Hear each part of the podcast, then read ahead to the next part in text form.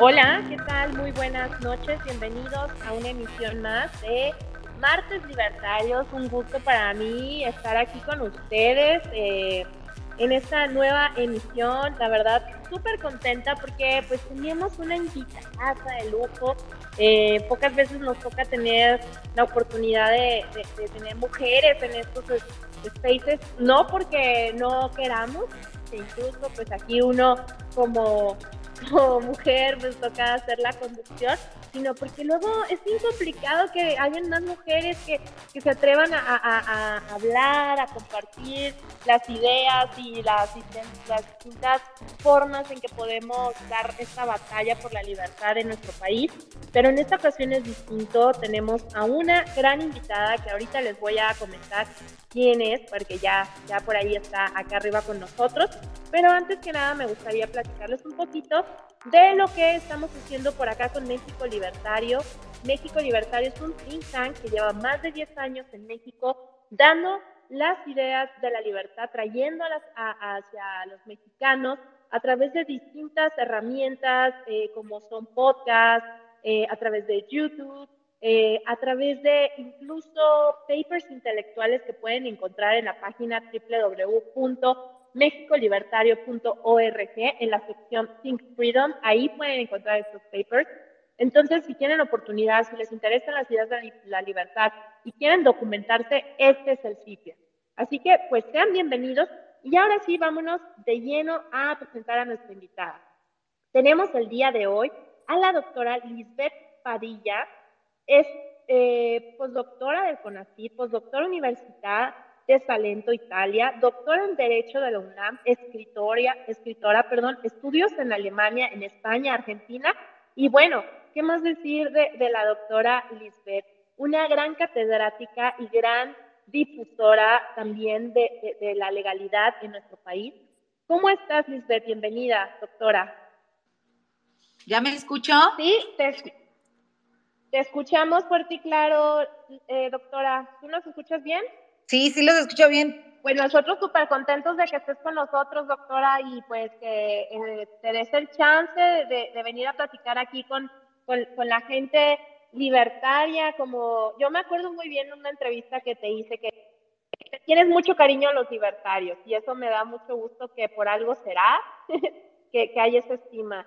Y yo me emocioné mucho cuando supe que venías a este space porque conozco qué está haciendo y sobre todo pues que puedas ayudarnos a entender qué está sucediendo con esta decisión de la Suprema Corte acerca de la prisión preventiva oficiosa.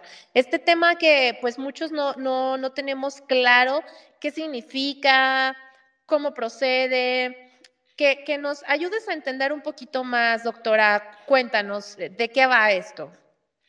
Claro que sí, con todo gusto. Primero, bueno, pues agradecerle siempre eh, a, ustedes, a los libertarios, que como tú bien lo dijiste, yo les tengo muchísimo, muchísimo cariño porque son personas, son, es un grupo de personas que, que son críticas, pero además con críticas argumentadas, fundamentadas, y bueno, pues eso a mí siempre eh, eh, me ha llamado muchísimo la atención en, personas y en grupos. Y bueno, sí, eh, a efecto de ello, pues el día de hoy eh, vamos a hablar de un tema que es precisamente la parte de la prisión preventiva oficiosa, que ha traído muchísimos space. Digo, he estado en, en bastantes con muchos colegas, muchos juristas que además han estado maravillosos estos space. El, eh, México está preocupado, la, la ciudadanía, eh, el ámbito jurista están preocupadísimos por este tema de la prisión preventiva.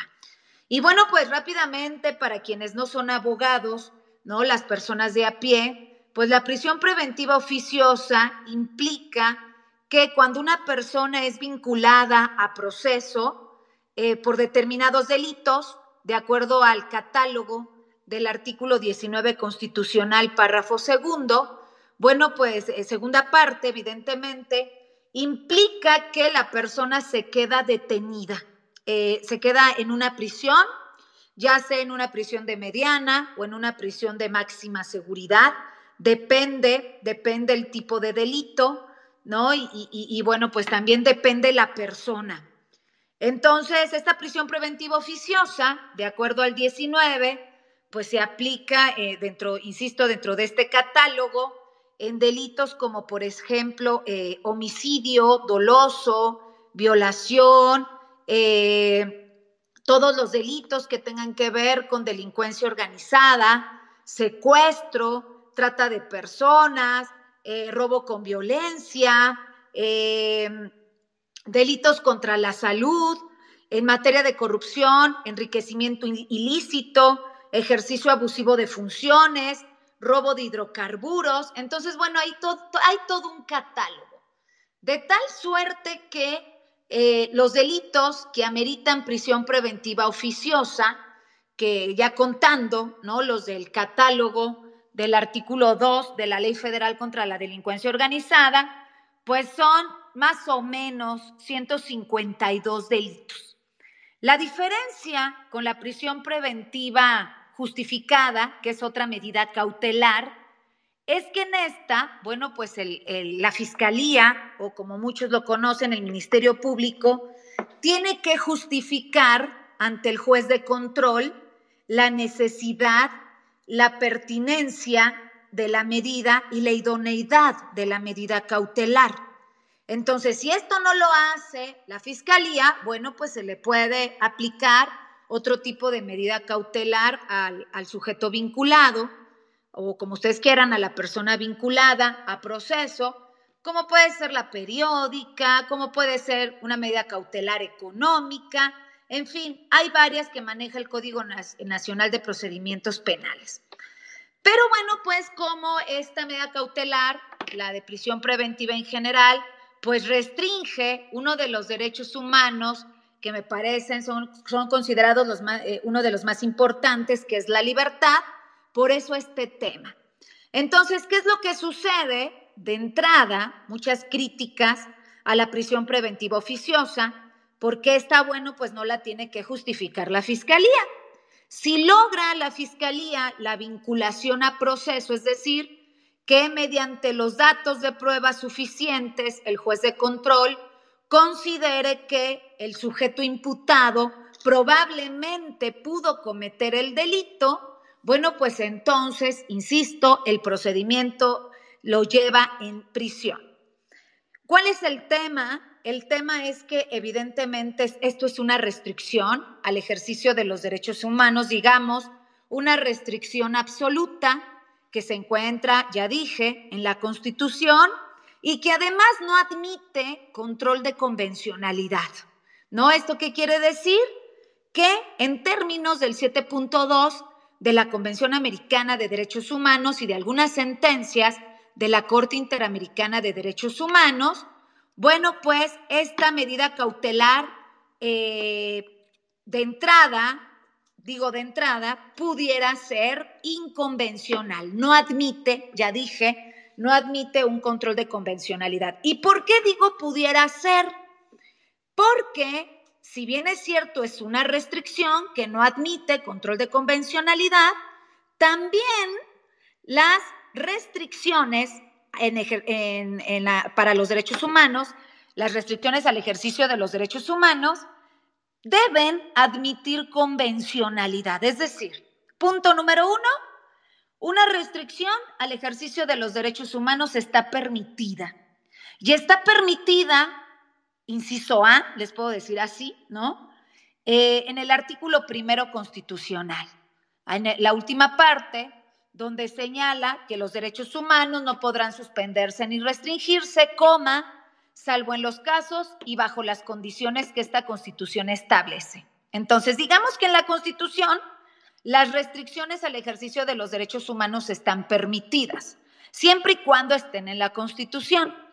B, este tipo de restricciones también están permitidas en la convencionalidad, es decir, en la Convención Americana de Derechos Humanos, en el artículo 30, las restricciones al ejercicio de los derechos humanos están permitidas. ¿Esto qué quiere decir? Esto implica que desde la convencionalidad, bueno, pues evidentemente las restricciones deben tener determinados requisitos para que puedan admitir un control de convencionalidad. Y eso en México nadie habla, de eso nadie habla. Ni la Corte, ni bueno, yo no he escuchado un solo space donde hayan señalado que las restricciones al ejercicio de los derechos humanos, primero, están en la convencionalidad y segundo, admiten control de convencionalidad. Y les voy a decir por qué. Porque nosotros, ¿verdad? Bueno, como juristas estamos acostumbrados a que nada más es lo que diga la Constitución, a que nada más es lo que diga la Convención Americana, ya que nada más es lo que diga la jurisprudencia de la Corte.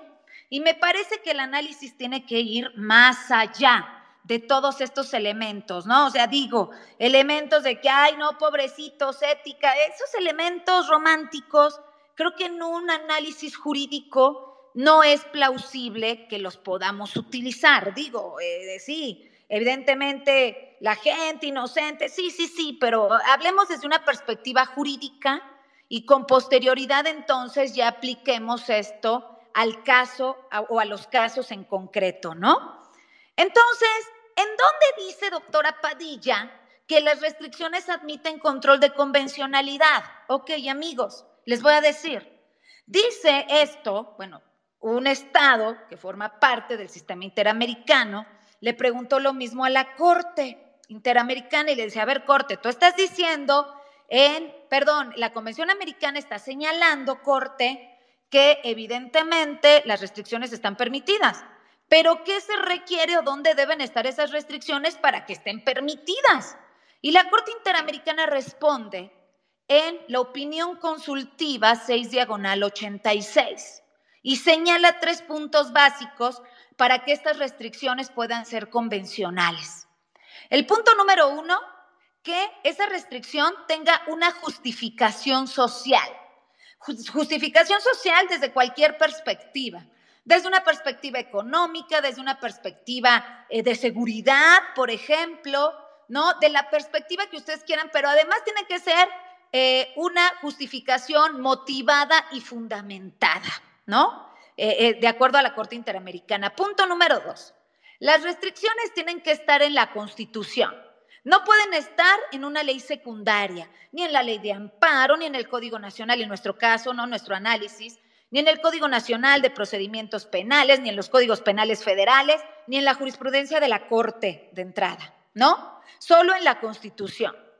Y el punto número tres es para que estas restricciones admitan un control de convencionalidades que pasen precisamente por el análisis de la Corte Interamericana de Derechos Humanos, para efecto que ésta pudiera determinar si efectivamente esa restricción es necesaria, esa restricción al ejercicio de los derechos humanos es necesaria en el estado en donde se pretenda realizar.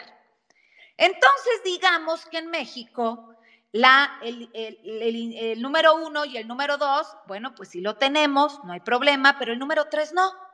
Entonces, de entrada, la prisión preventiva oficiosa, pues es inconvencional, ¿no? Si se realizara un análisis de convencionalidad con respecto al artículo 30 de la Convención Americana de Derechos Humanos y, la opinión consultiva 6 diagonal 86 emitida por la Corte Interamericana y algunas sentencias, ¿no? Por ejemplo, eh, eh, la sentencia Las Palmeras contra Brasil, bueno, pues evidentemente la prisión preventiva oficiosa que tenemos aquí en México, pues es violatoria de derechos fundamentales. Entonces, ¿qué es lo que pasa? ¿Qué es lo que sucede? Dos cosas. Número uno, llega un caso a la Corte Interamericana de hace 17 años, ¿no? El caso García, García Rodríguez contra México en un sistema penal distinto al que tenemos actualmente, un sistema penal inquisitivo, un sistema penal que, bueno, me parece que está distante con el sistema penal acusatorio. En esa época la prisión preventiva oficiosa no existía, ¿no? O sea, fíjense nada más, no sé si sea una confusión, yo lo veo como una confusión, ya me dirán algunos de ustedes qué piensan. O sea, no existía la prisión preventiva oficiosa, la prisión preventiva oficiosa, ustedes saben que en la Constitución la tenemos desde el 2008, ¿no? Con la publicación del nuevo sistema penal acusatorio, ¿no? Que todo el mundo lo conocemos, entonces, desde el 2008. Y entonces, evidentemente, hablan también de determinados plazos razonables, que por la prisión, que tanto, que tanto tiempo que estuvo el señor en prisión, etcétera.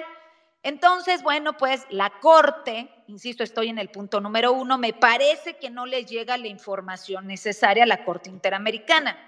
Amén de que también tuvimos, ¿no? Este, o tuvo la víctima como perito a uno de los más grandes juristas que tenemos en el país, el doctor Cosío, quien hizo un papel maravilloso y quien explicaba, ¿no? En, eh, ese momento, digo, pues eh, trataré de, de, para, parafrasear y por supuesto no lo diré tan a detalle como lo dijo el doctor Cosío, eh, señalando que las restricciones en la Constitución, bueno, pues es importante, ¿no? Que se eliminen de la constitución política, si la Corte Interamericana va a sentenciar al Estado mexicano, pues que se eliminen en absoluto de la constitución política aquí en México, es decir, que no se permitan las restricciones. Pero el doctor Cosío lo hizo por una razón y lo señaló, e, este, indicando además que era la Corte, la Suprema Corte de Justicia de la Nación, quien a través de la jurisprudencia restringía derechos humanos, refiriéndose evidentemente al expediente Varios 293 diagonal 11, jurisprudencia 2006-224, la famosísima, ¿no? Que los juristas la conocemos, que señala que evidentemente, ¿no? Eh, eh, la Corte indica que cuando la restricción se encuentre en la Constitución, deberá estarse a lo que indique la Constitución. Evidentemente, en este sentido, evitando cualquier tipo de control de convencionalidad que pudiera haber. Entonces, en eso el doctor Cosío fue muy claro ante la Corte Interamericana, les explicó muy, muy bien, ¿no? Eh, eh, y por supuesto, digo, la Corte, ¿no? Eh, se ha encargado en muchas ocasiones de restringir los derechos humanos, ¿no? Ustedes pueden observar la jurisprudencia 2848 donde la propia Corte está diciendo que cuando la Corte ¿no? inobserve o inaplique un derecho humano, bueno, yo no sé eso qué signifique para ustedes, pero para mí implica una violación al ejercicio de los derechos humanos. Bueno, la Corte dice que cuando ellos inapliquen o inobserven un derecho humano, ningún juez eh, por debajo de ellos ex oficio podrá realizar un control ni de constitucionalidad ni de convencionalidad. Entonces, ¿qué pasa con la Corte, con esas jurisprudencias, pues que se trate, se trata de adueñar, ¿no? De todo el tema jurídico en el país y manejarlo a su conveniencia. Ese es el punto. Por eso lo que decía Cosío a mí me parece muy, muy importante. Eh, claro, basándose en el artículo 94, párrafo décimo constitucional, donde señala que la jurisprudencia de la Corte pues es obligatoria para todas las autoridades por debajo de ella, ¿no? Y bueno, pues también en el, en el 217 de la ley de amparo, párrafo primero, que señala lo mismo. Bueno, entonces digamos que desde ahí, ¿no? A la Corte Interamericana le muestran la cara fea, ¿no? De la prisión preventiva oficiosa, le muestran la cara fea de cómo ha actuado en todos estos años la Suprema Corte de Justicia de la Nación y la Corte Interamericana dice, ah, caray, pues sí, se están violando derechos humanos y por lo tanto la prisión preventiva debe desaparecer, la prisión preventiva oficiosa debe desaparecer y las restricciones al ejercicio de los derechos humanos debe desaparecer. Y bueno, no observan, no les llega la información, por lo menos eso fue lo que yo noté, no le llega la información de la otra cara, ¿no? A, la Corte Interamericana de Derechos Humanos, que si bien es cierto, el doctor Cosío le señaló que no era un debate vacío, ¿no? Incluso así lo, lo, comentó, ¿no? O inexistente.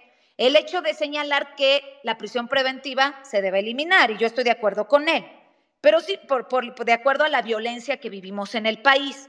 O sea, digamos que el tema es que se quede la prisión preventiva justificada, ¿no? Y la prisión preventiva oficiosa se elimine por ser una, una restricción al ejercicio de los derechos humanos que no admite convencionalidad. Bueno, ya ahorita ya comentamos que sí admite convencionalidad, una restricción, pero requiere de determinados elementos. Entonces, ¿qué pasa? ¿No? A la Corte no le llega la información, me refiero a la Corte Interamericana, ahorita voy con la Corte Mexicana. A la Corte Interamericana de Derechos Humanos no le llega la información de la violencia y la corrupción que vivimos en este país. Y por violencia me refiero al crimen organizado.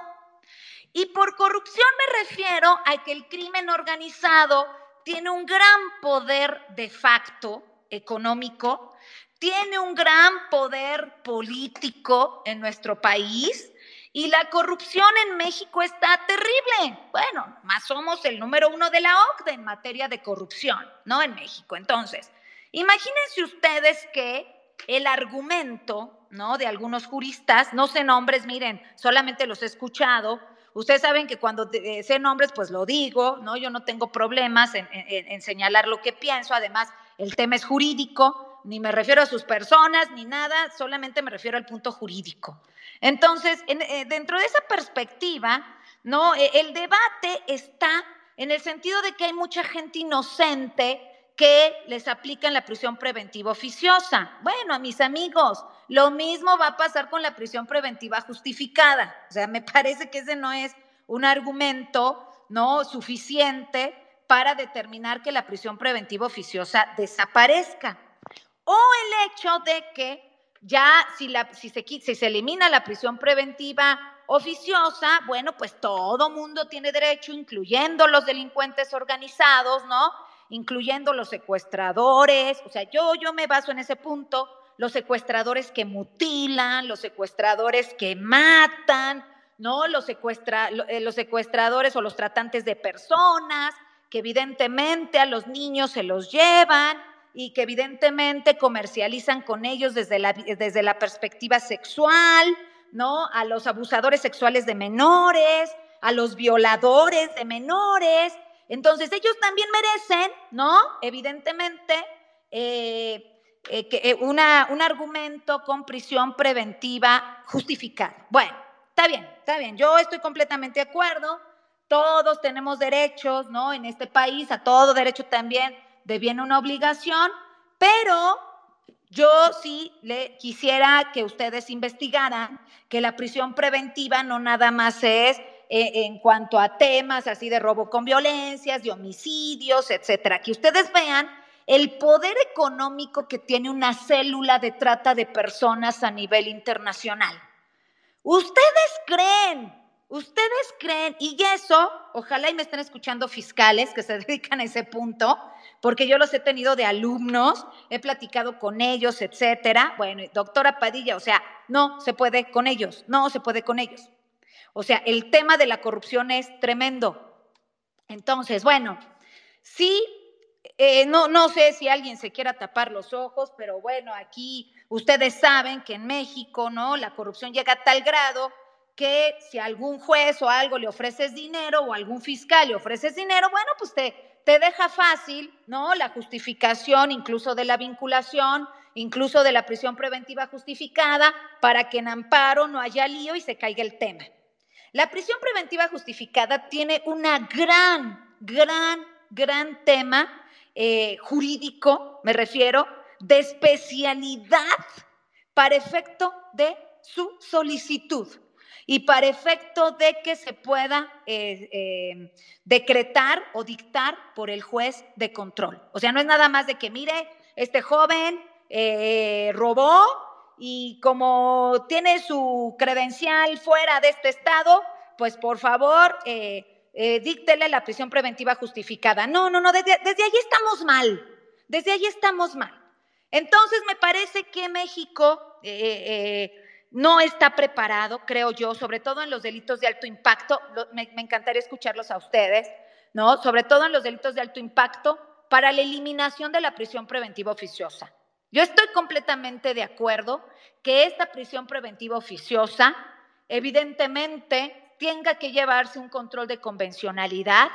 La que eh, tenemos actualmente, si es violatoria, ¿no? De derechos este, humanos, eh, es violatoria del ámbito de la convencionalidad. Ahora, ¿qué pasa con la Corte? ¿Qué pasa con la Corte? Punto dos, o inciso B, como quieran, en México.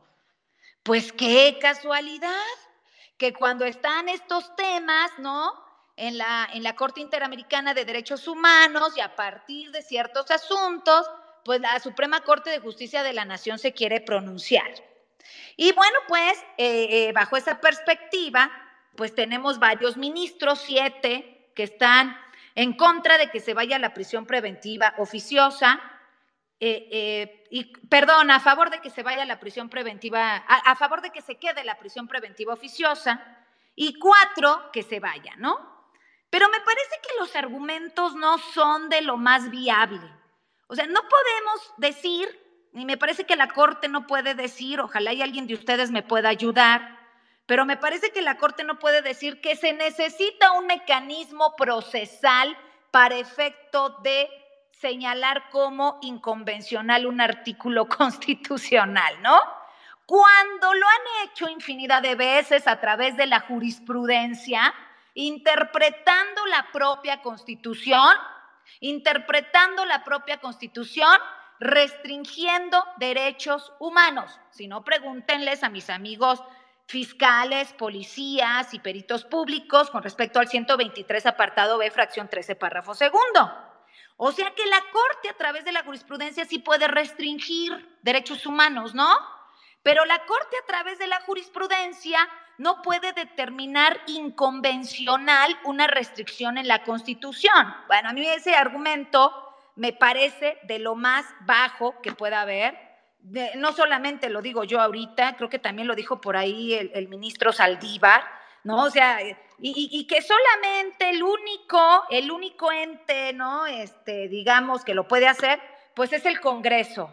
O sea, no, no, bueno, no, no, no. Entonces, a ver, nosotros no la podemos reformar, bueno, pues que la reforme, que la reforme el Congreso. Entonces, creo que la Corte está utilizando argumentos que no. Miren, les voy a decir el argumento internacional, digamos el convencional.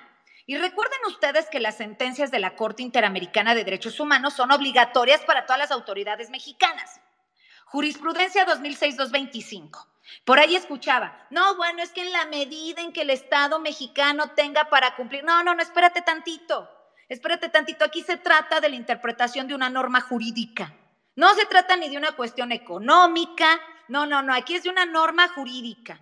Entonces, el caso Hellman contra Uruguay, en el punto 239, Hellman con G, así como se escucha Hellman, señala que todas las autoridades, todas, todas, todas, todas, todas, en, todos los países que formen parte del sistema interamericano, incluyendo el mexicano, tienen la obligación de hacer control difuso o control concentrado, como ustedes quieran, control de convencionalidad, incluyendo las administrativas, mis amigos, ¿no? Entonces, la Corte, que es nuestro tribunal constitucional, con mayor razón puede hacer ese control de convencionalidad mediante una jurisprudencia interpretando la Constitución en armonía, ¿no? Con el derecho convencional. Entonces, creo que no va por ahí.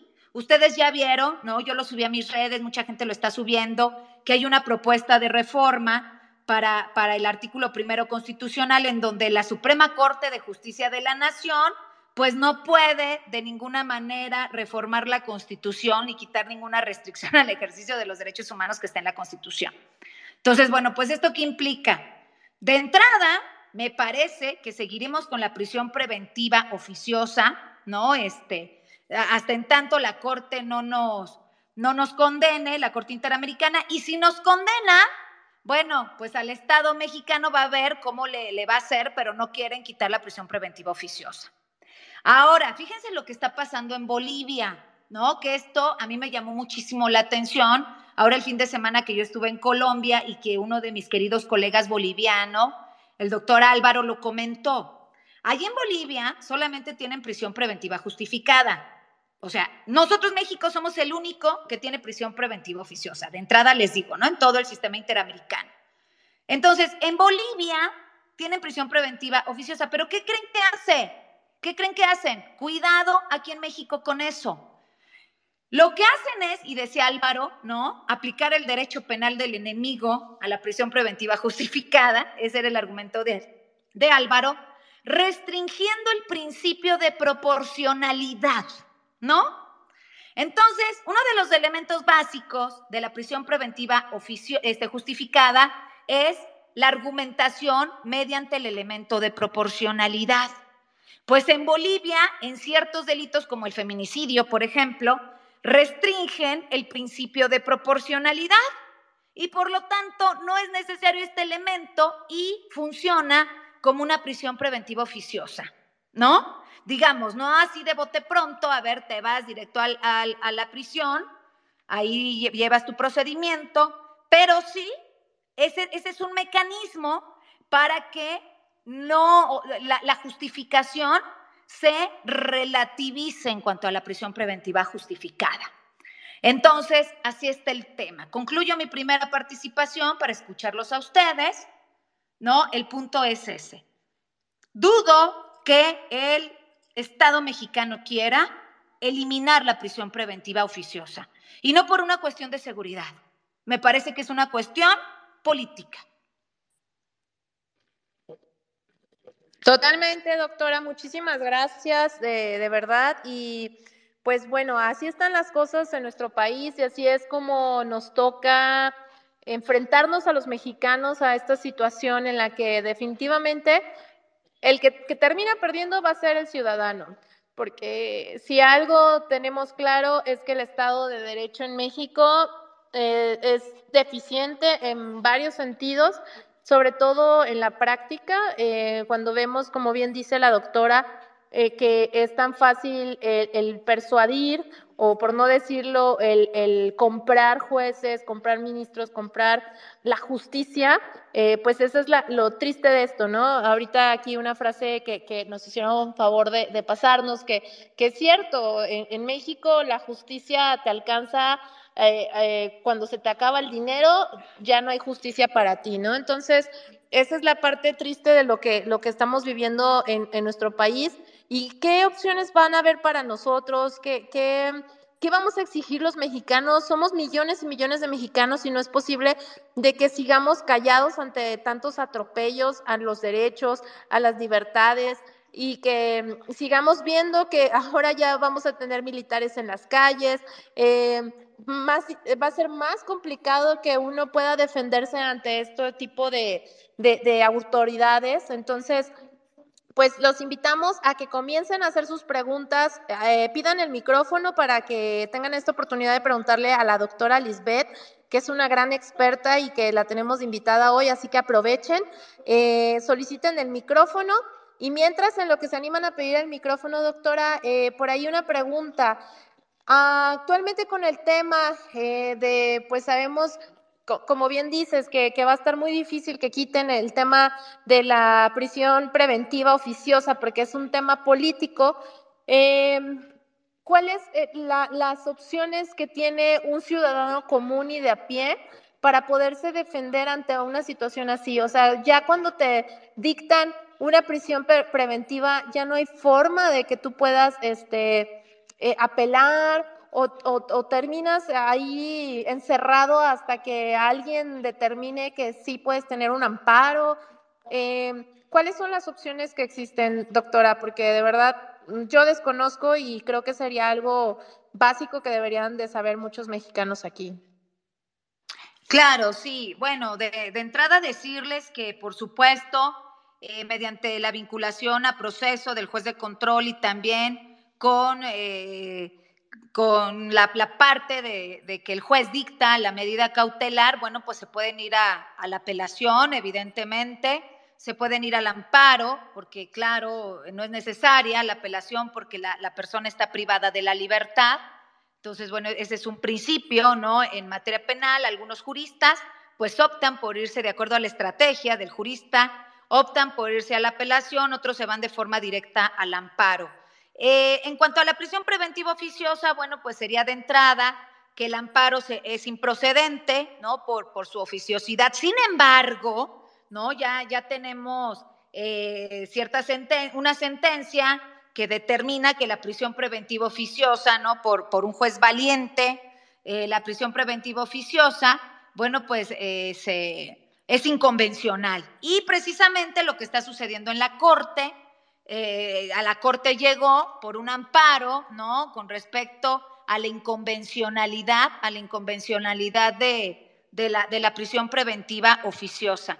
Pero me parece que el tema va más allá. O sea, si ustedes a mí me preguntaran, oye doctor, entonces, ¿qué sería lo idóneo, no? A efecto de que pudiera servir estos puntos, eh, eh, ¿qué se necesitaría para que precisamente la prisión preventiva justificada, porque también de ella se puede abusar, insisto, el argumento es que se abusa de la prisión preventiva oficiosa, discúlpenme, también se abusa de la prisión preventiva justificada, ¿no? En el argot de los penalistas decimos que la prisión preventiva justificada se ha convertido como un vaso con agua, a nadie se le niega, ¿no? Casi, casi. Entonces, también se ha abusado de la prisión preventiva este, justificada. Me parece que esto tiene que ser un cambio integral un cambio integral desde la parte de las políticas públicas, la parte de la capacitación, ¿no? Que deben tener nuestros fiscales, que deben tener nuestros abogados, digo con todo respeto, eh, cuando se, eh, que además hay grandes, hay grandes este, juristas aquí en México, pero los capacitadores, bueno, pues primero mandaron extranjeros, o sea, como que para qué quieres con todo respeto a mis juristas, pero aquí en México, pues no nos servía, ¿no? Un, capacitador chileno, o sea, digo, eh, el, tema, el tema de realidad jurídica en su país es distinto al mexicano. Con todo respeto, no nos sirve un capacitador peruano, ¿no? El tema aquí en México es diferente. Eh, con todo respeto, ¿no? No, no, no nos sirven tampoco capacitadores costarricenses, o sea, el tema aquí en México es distinto, insisto. Entonces, pues los capacitadores pues e, eran académicos, podemos decir, sin que conocieran el sistema, sin que además estuvieran certificados algunos por el CETEC. Quiero decirles que yo estoy certificada, ¿no? En el bloque 1 para todos los perfiles, en el sistema penal acusatorio adversarial. Entonces, bueno, a mí me, me tocó del 2008 al 2016 capacitar a gran parte, ¿no? De la República Mexicana, tanto en materia federal, como en materia estatal en el nuevo sistema penal acusatorio. Pero bueno, pues esas, capacitaciones me parece que no alcanzaron. No alcanzaron y el, el tema de los presupuestos aquí en México, pues se gastó más, muchas, muchas personas se volvieron millonarias, muchas instituciones con el sistema se volvieron millonarios, ¿no? Y al final del día pasó lo que está sucediendo. Se adaptó el sistema penal acusatorio a lo que tenemos actualmente, ¿no? A un sistema con malas prácticas de corruptela y que, bueno, pues además de ello, pues eh, si, si tú quieres que funcione una prisión preventiva justificada y quitar la prisión preventiva oficiosa, ¿no? Pues evidentemente primero se necesitan políticas de combate a la corrupción muy, muy fuertes, ¿no? Entonces así, de bote pronto y solito, creo que no, creo que me parece que no es este el tema eh, eh, eh, en esos niveles nada más. Excelente, doctora. Muchísimas gracias. Y bueno, ahora sí vamos a las preguntas. Por aquí ya tenemos conectados a dos personas que solicitaron la voz. Primero vamos con Ana Bello. Ana, hola, ¿qué tal? Bienvenida. Adelante con tu pregunta. Hola, buenas, buenas noches. Doctora, eh, hola, ¿sí me oyen? Hola, sí, hola. Sí, te escuchamos, sí te escuchamos. Ah, Acabo de activar, perdón, eso es nuevo para mí, esta modalidad. Este, doctora, la reforma en materia de derechos humanos, pues fue un boom que para, desde mi óptica vino a fortalecer el papel de, del Poder Judicial eh, y hemos visto resoluciones eh, pues muy vanguardistas, sobre todo la primera sala, que han, ampliado, que, que, han ampliado conceptos, que han fortalecido otros a la luz de la realidad de, del país, lo que usted hace énfasis. Eh, me llama la atención este, este movimiento que se está dando político, ¿no? Y pues me impactó mucho sus publicaciones de hoy en la, pues que será medio media tarde. Eh, ¿Cree que eh, este, esta visión progresista de la Corte sea coartada vía el legislativo o cree que de facto por las presiones se limitarían? A mí, a mí, eso me preocupa mucho porque yo veía mucha luz en el camino a, partir de, del Poder Judicial, que dicho sea de paso, esto de que en México la justicia es para, pues si no para los ricos, sí, sí, para quien tiene medios, y me refiero a medios, este, pues la cultura, el conocimiento, este, y también evidentemente contratar a un abogado, ¿no? ¿Cuál es su, su opinión al respecto? Sí, Anita, gracias. Sí, evidentemente tú tienes razón, ¿no? De, entrada, la reforma al artículo primero constitucional, eh, constitucional en el año 2011, ¿no? Ya ya tiene de eso, bueno, pues 11 años, digámoslo así, y que me parece que por ahí hay un gran atraso por parte de algunas autoridades, pues sí era muy prometedora. Sin embargo, yo llegué a, señalar que esa reforma estaba hecha eh, como un espejo para restringir derechos humanos.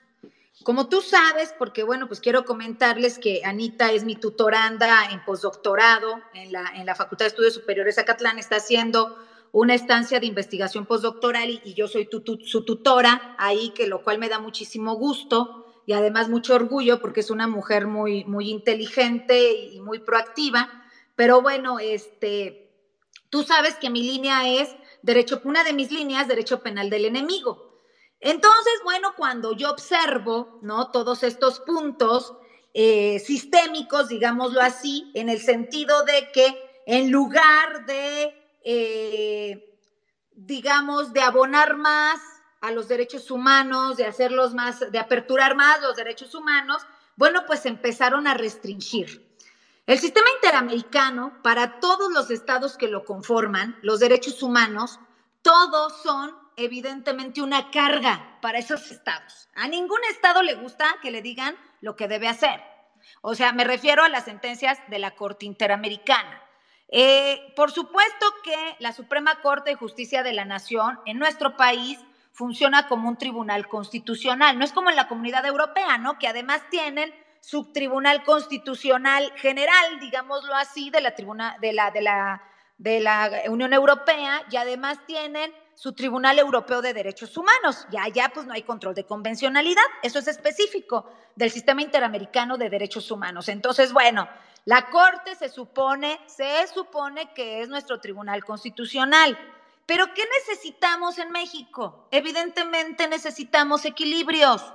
Ya lo vimos, ¿no? En el, en el Congreso pasado, como la mayoría, si son de un partido, tienen la mayoría calificada y reforman la Constitución y hacen las leyes que se les da la gana. Entonces, eso no puede ser.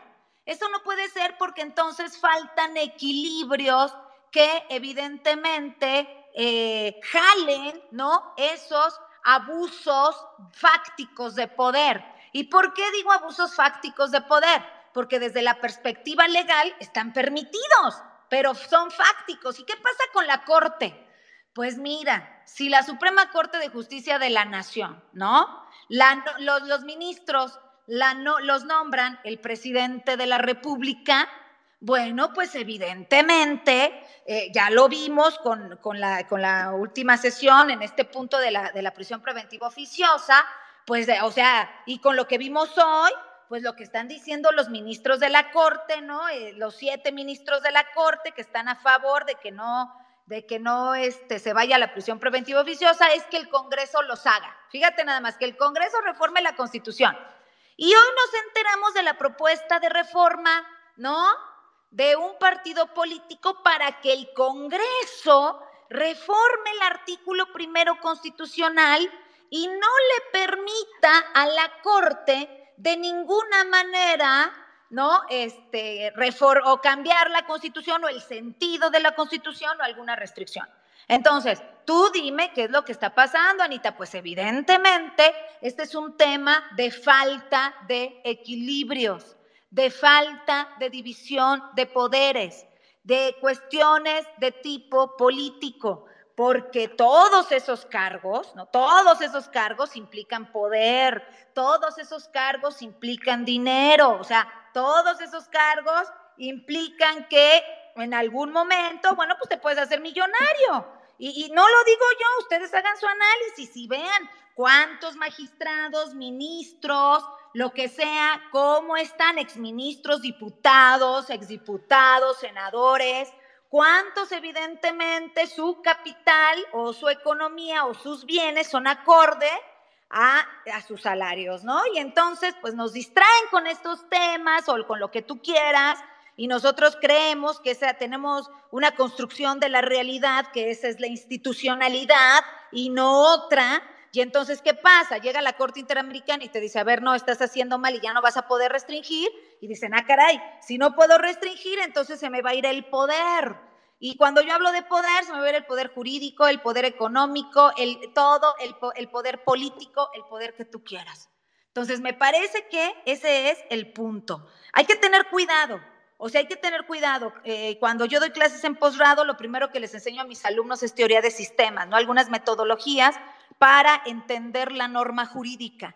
Y si nosotros observamos la norma jurídica únicamente desde la perspectiva de la dogmática y no sistémica, no entendemos qué es lo que está pasando.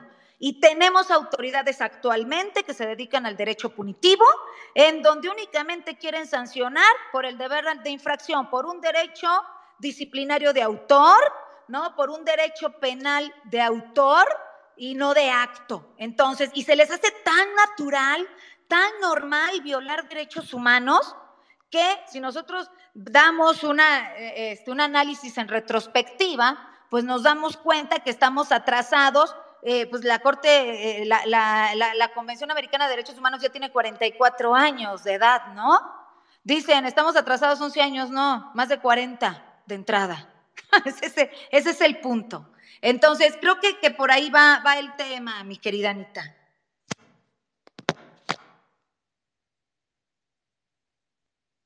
Muchas gracias, doctora. Excelente. Pues ahora vamos a continuar con, el siguiente micro, que por acá nos lo pidió Defensoría en Derechos Humanos. Interesante que, que que estén pidiendo el micro. Vamos a ver qué, nos quieren compartir. Adelante, Defensoría en Derechos Humanos. Buenas noches, doctora Liz Padilla. Aquí su servidor y amigo Andrés Maya. Eh, Adelante. Estaba eh, platicando con el maestro Simón León y, y yo, yo, yo planteo y también le hago esta pregunta a usted con respecto a lo de la prisión preventiva oficiosa, considero que más que a lo mejor un, algo que dañe al ciudadano, lo, es una herramienta para él. Visto desde el punto de vista del ciudadano a pie, lamentablemente el ciudadano mexicano pues está muy cómodo eh, en el sentido de que pues todo el Ministerio Público o la autoridad se lo haga. Eh, si bien es cierto que la prisión preventiva justificada es para que se recaben todas las pruebas durante la investigación para saber si el presunto eh, tiene que ser procesado, vinculado. Es, creo que menester del, del, ciudadano que también coayude con el Ministerio Público para que se llegue a eso, eh, tanto si es culpable como si no lo es. Eh, lamentablemente, como lo menciono, el mexicano pues espera que todo se lo haga otro. Entonces, todo se lo deja la autoridad eh, en este caso. Y él, pues, no es, como se ha mencionado en varios programas, es un incentivo para que el, el, Ministerio Público pues no haga nada. ¿no? Yo ya lo tengo adentro, hago mi investigación mientras esté adentro, si la hago bien o lo hago mal, pues él ya está adentro, ya nada más falta que pues, el juez lo sentencie y, y San se acabó porque pues ya está la prisión preventiva oficiosa. Pero pues yo, ah, yo a lo mejor diferiría un poco en ese punto de que yo sí lo considero que es una herramienta, en el sentido que hace que el ciudadano sea más participativo en su proceso, ya, ya, ya tanto si es como imputado o ya tanto si sea víctima. Pero bueno, eh, no sé, eh, yo considero que si bien es cierto también que a falta de dinero, pues muchas cuestiones se corrompen, pero también he visto que aunque se tenga dinero, pues muchas veces la autoridad pues no hace su trabajo y eso lo sabemos a los que estamos metidos en, una, en la cuestión de los ministerios públicos. Nomás no hacen nada porque están cómodos ahí y si es un delito que me prisión preventiva oficial, pues mucho menos, ¿no? Porque pues ya lo tengo ahí y ahí no se me va a escapar. Pero no sé, me, gustaría que, que, usted me, me, aportara luz en ese aspecto, si a lo mejor mi, mi forma de ver esta situación sea errónea. A mi consideración, pues creo que es bastante buena para el ciudadano. Y obvio, claro está, para concluir mi participación. Es completamente una situación política, absolutamente de que no, no, no se pueda eliminar la prisión eh, preventiva oficiosa, puesto que estaríamos hablando de que el Estado estaría eh, eh, en general el Estado y las instituciones de procuración de justicia en específico estarían diciendo pues que, que realmente pues siempre estuvieron haciendo las cosas mal o como se dice popularmente, ¿no? Pues eh, se les hace manita de puerco y estarían doblegándose ante los ciudadanos, cosa que no va a pasar nunca en México, al menos no sé si a largo plazo, pero nunca va a pasar eso.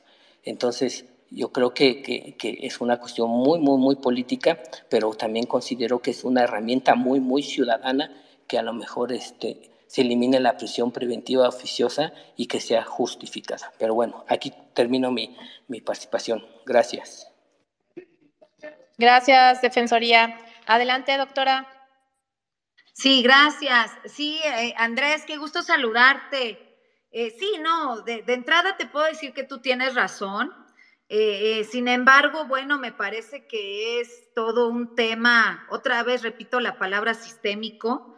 Eh, claro que, como diría Eric Fromm, ¿no? En uno de sus libros, Miedo a la Libertad, pues estamos acostumbrados, ¿no? A, un estado paternalista, a una sociedad paternalista que todo te lo dé. O sea, si quieres seguridad, pero no quieres pagar impuestos. si quieres justicia, pero no quieres pagar impuestos. Y, también, ¿no? Por el otro lado, pues si pagas impuestos, pues hay corrupción, entonces no quieres pagar impuestos, pues porque sabes que, que los utilizan para otros temas y, que, bueno, pues eh, las grandes autoridades o, digamos los altos niveles, ¿no? De corrupción, pues entonces se, llevan tus, tus, eh, tus impuestos o lo que tú quieras. Entonces, bueno, es todo un tema sistémico. Y por otro lado, pues también hay ciudadanos que, imagínate en México, la mitad de mexicanos en extrema pobreza y el tema también del, sistema penal, pues recae mucho eh, en la gente, pues pobre, en la gente que no tiene los recursos. Y tú lo dijiste, o sea, que eh, les, les imputan un delito, el que sea, como sea, ¿no? Si lo cometieron o no lo cometieron, bueno, pues eso no está en discusión por la parte de la presunción de inocencia. No hay forma en cómo se defiendan, pues el defensor de oficio tiene mil cosas que hacer, mil asuntos que atender, medio los defienden y pues al final del día son sentencias, ¿no? Y pues una capacitación, así como que para el ciudadano, pues no la hay. Y si la hubiera, pues también hay ciudadanos que no les interesa. Ese es el punto. Hay muchos ciudadanos que así como se quejan y sí como hablan de corrupción y sí todo el tema, pero pues al final del día pues no son proactivos, ¿no? No les interesa el punto. Entonces, sí, tiene, este, este es una responsabilidad eh, de todo mundo, no nada más de las autoridades, de todo mundo. Y como decía un día, como me lo dijo Miguel Polaino Orts, ¿no? El derecho penal es el espejo de las sociedades. Si tu, si tu sociedad es corrupta, pues tu derecho penal, Lisbeth, va a ser corrupto. Y entonces, pues evidentemente, pase lo que pase aquí en México, se elimine o no la prisión preventiva oficiosa. Si se elimina, bueno, pues también por medio de la prisión preventiva justificada, pues esto va, va a suceder. Va a suceder, también se va a abusar de la prisión preventiva justificada eh, cuando, sea, cuando sea necesario justificarla, no la van a justificar. Entonces, e, ese, ese va a ser el punto, ¿no? Y bueno, pues también recordemos la peligrosidad también con que, con que se puede calificar a los sujetos procesados. Digo, ¿cuántos indígenas en nuestro país no tenemos que se les han violentado derechos humanos desde la investigación porque no se les otorga un intérprete, ¿no? De acuerdo al artículo 2 constitucional, apartado A, fracción octava, y bueno, pues se los llevan a prisiones de máxima seguridad, este, sin que amerite, ¿no? La prisión de máxima seguridad, simplemente porque hablan una lengua indígena y mediante un examen penitenciario, pues entonces los consideran peligrosos y de acuerdo al artículo 18 constitucional, párrafo noveno, pues entonces se van, ¿no? Se van a una prisión de máxima seguridad. Entonces, si verdaderamente los juristas supiéramos o nos diéramos cuenta de las cochinadas que se hacen a nivel derecho penal, desde la investigación hasta el proceso, ¿qué quiero decir?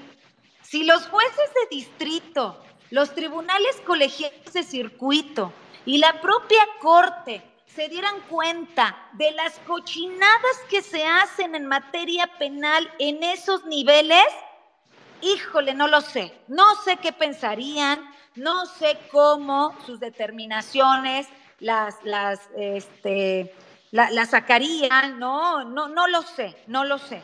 A mí me da la impresión en todos estos años que yo llevo como litigante, porque yo soy defensora, ustedes ya se dieron cuenta, ¿no? Que mi visión no es, no es la misma visión la que tiene un fiscal a la que tiene un defensor.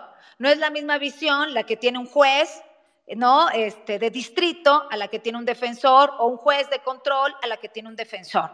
Pero si bien es cierto que es, es, no son las mismas visiones, también es que todos estamos obligados a conocer la parte de la convencionalidad o la protección multinivel de derechos humanos que están en nuestro país. O sea, yo he estado en audiencias, de verdad, en donde al juez de control le hago valer una jurisprudencia y lo único que me dice es que considero que esta jurisprudencia no es aplicable al presente asunto.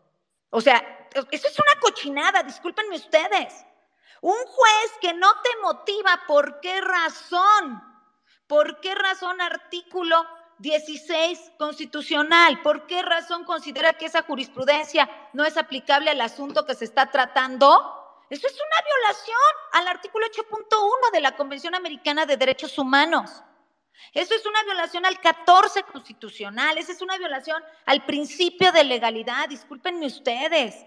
Entonces, si tenemos jueces de control desde, esa, desde ese nivel y tenemos, ¿no? También jueces de control que al final del día, bueno, pues están o, en el judicial, están por amiguismo, compañerismo, porque sí hacen exámenes, ¿no? Pero bueno, pues los exámenes los pasan algunos, otros no los pasan, y algunos les dan los exámenes. Casos han habido, casos han habido, ¿eh? no me hagan hablar porque sé perfectamente en dónde en donde se venden los exámenes, se pasan los exámenes y entonces ya tiene, aquí la gente, no, y esto pasa en todos lados, aquí las personas que evidentemente son críticas, ¿no? Que son incómodas al ejercicio del poder, que, que, eh, son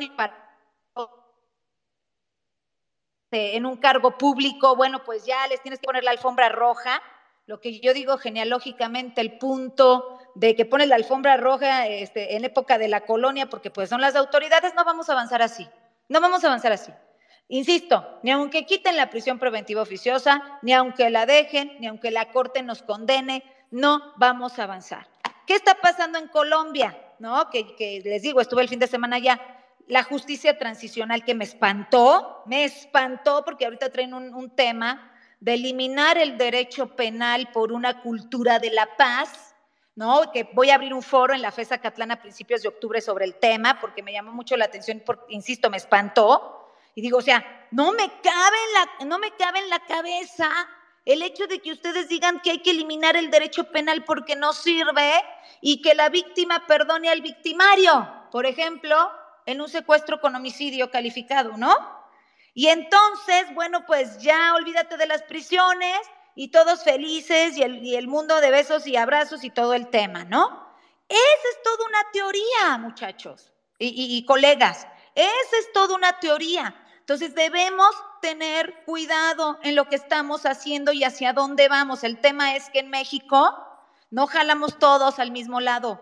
Todo mundo jala al lado de sus intereses. Ah, yo no digo nada, o aquí me quedo, o lo que sea, porque mi cargo me, lo, me, me, me despiden. O yo no puedo decir que una, cor, que, una jurisprudencia de la Corte es violatoria de derechos humanos porque ya me sancionan disciplinariamente y no soy capaz de pelear el punto. Entonces, imagínense cómo está el tema. Esto, como yo lo dije en alguna ocasión, nos puede traer una crisis jurídica tremenda, enorme. Y una crisis jurídica implica una gran violencia que de por sí la tenemos, de por sí la tenemos. Entonces, pues esa sería mi respuesta, mi querido este, Andrés. Excelente, doctora. Muchísimas gracias y bien contestado y bastante bien fundamentado. Continuamos con eh, los micrófonos. Ahora vamos con Gerardo, que por aquí tiene la mano levantada, y luego vamos con Pedro. Ya le prometemos, doctora, que ya son las últimas participaciones. Entonces, con estas últimas dos vamos a ir cerrando. Y pues adelante, Gerardo, bienvenido. Hola, buenas noches. Y pues bueno, muchas gracias por permitirme participar. Este, escuchando a la doctora, pues digo, ya lo había pensado y se había comentado de cómo pues este sistema de justicia que tenemos es más herramienta que, pues, que un sistema de justicia, ¿no? Es, y, y, esta pregunta pues igual y puede aplicar a muchas cosas que están mal con, con México, pero pues es que ¿qué podemos hacer? Porque la misma oposición son muy ciudadanos hasta que llegan al poder. O sea, el, el PAN, PRI, como están ahorita, en cuanto si llegan a recuperar el, Ejecutivo, no, veo que les convenga este deshacerse de la, de la prisión preventiva. Al contrario, o sea, ahora va a ser su herramienta y la van a querer este, utilizar. Pero pues uno como, como ciudadano que no está en ningún partido, pues ¿qué, ¿qué sigue? O sea, ¿a dónde hay que voltear a ver? Ya nos quitaron los, los, los, este, los candidatos independientes. Digo, técnicamente existen, pero en gente muy involucrada en, este, en estos rollos me dicen que es más fácil crear un partido que ser candidato independiente, pero bueno, ya no, no me alargo. El punto es de que, pues, ¿para dónde remar? Gracias. Gracias, Gerardo. Adelante, doctora. Sí, gracias. Sí, Gerardo, sí, sí, sí, te entiendo. Te entiendo perfectamente porque el ciudadano está en un tema de incertidumbre, ¿no? Y como decía Vivian Forrester en un libro que escribió en 1996, El horror económico, eh, ahora, ¿no? Cualquier eh, profesionista, digamos, eh, cualquier persona con conocimientos, pues se conforma con cualquier con cualquier puesto, ¿no? Con cualquier cargo porque no hay empleos. El tema es que vivimos en una sociedad, y esto es a nivel global, Gerardo, en una sociedad donde no hay empleos y en donde las economías alternas se han convertido en verdaderas minas de oro, Gerardo. Las economías alternas, es decir, la parte de la delincuencia organizada, por supuesto, la parte de las cuestiones ilícitas. Estaba yo checando una película ya vieja que se llama Goodfellas, seguramente algunos los han visto, ¿no? Buenos muchachos, algunos les llaman así. Y hubo una frase, ¿no? De, de un, de un, digamos, este, gángster, les llamaban, o nosotros en este momento lo podemos eh, traspasar o asemejar al, al concepto de narco, ¿no? De un gángster que decía, es que yo no entiendo cómo la gente común trabaja tanto tiempo y, por tan poco salario. Cuando nosotros lo único que queremos es, lo único que hacemos es ir por lo que queremos, ¿no? Y, controlamos eh, policías, controlamos este gobierno, controlamos lo que tú quieras. Eso es lo que está pasando. Eso es lo que está pasando. Las, las, eh, las economías alternas son muchísimo más fuertes que cualquier Estado. Es más, desde la época del, neoliberalismo duro, ¿no? Creo que ahorita ya el neoliberalismo ya se está combinando con populismo, pero si nosotros hablamos por ahí del 2012, 2014, ¿no? Unos añitos para atrás, pues empresas como Nestlé, como Coca-Cola, bueno, no por ahí no sé cómo se llama la empresa, pero bueno, digamos Nestlé, como este em, IBM, por ejemplo, en esas épocas, pues en cuanto a Producto Interno Bruto, eran muchísimo más grandes que cualquier Estado, muchísimo más grandes. Entonces, y eso lo manejo en uno de mis libros, en el de delincuencia organizada, lavado de dinero y terrorismo, que ustedes lo pueden encontrar, digo, no es comercial, solamente estoy diciendo que ahí lo estoy manejando a detalle. ¿Y cuál es el punto, Gerardo? El punto es que aquí hay tanta violencia y tanta carestía que lo menos que le interesa a los partidos políticos de verdad te lo voy a decir, y ojalá si hay alguien que sea de algún partido político me, me diga aquí mismo, doctora, usted está equivocada, lo menos que le interesa al partido, a los partidos políticos es el ciudadano. Lo menos que les interesa pues es cumplir, porque no pueden cumplir. No se encuentran las condiciones económicas para poderle cumplir a toda la gente. Entonces, ¿qué sucede? Tú entras en un sistema en donde evidentemente, ¿no? Si llegas a un cargo político, pues no puedes salir de él. No puedes salir de él y si sales de él, bueno, pues acuérdate que tenemos sanciones durísimas para los servidores públicos, inhabilitaciones hasta de 20 años. Eh, un sistema, pero de verdad, ultraviolatorio de derechos humanos en materia disciplinaria para el Poder Judicial en este país. En este país, a cualquier juez que no forme parte de la línea o del amigo o de lo como ustedes le quieran llamar, lo pueden suspender, lo pueden sancionar y no tienen derecho a una tutela judicial efectiva en cuanto a recursos, en cuanto a procedimiento. Entonces, imagínate el juez, hay pocos valientes, evidentemente, y hay otros que los han, que los han sancionado que los han sancionado y es muy fácil, por ejemplo, por acoso sexual con dos, tres testigos, que además pueden ser testigos protegidos, ¿no? Señalan al juez, oye, me acoso sexualmente, lo suspenden de inmediato mediante una medida cautelar, le inician su procedimiento y pues el procedimiento, el procedimiento lo sancionan mediante el Consejo de la Judicatura y pues ni siquiera admite amparo. Imagínate cómo está el punto. Entonces, el mismo derecho es un mecanismo que ayuda evidentemente a la perpetuidad del ejercicio del poder, Gerardo.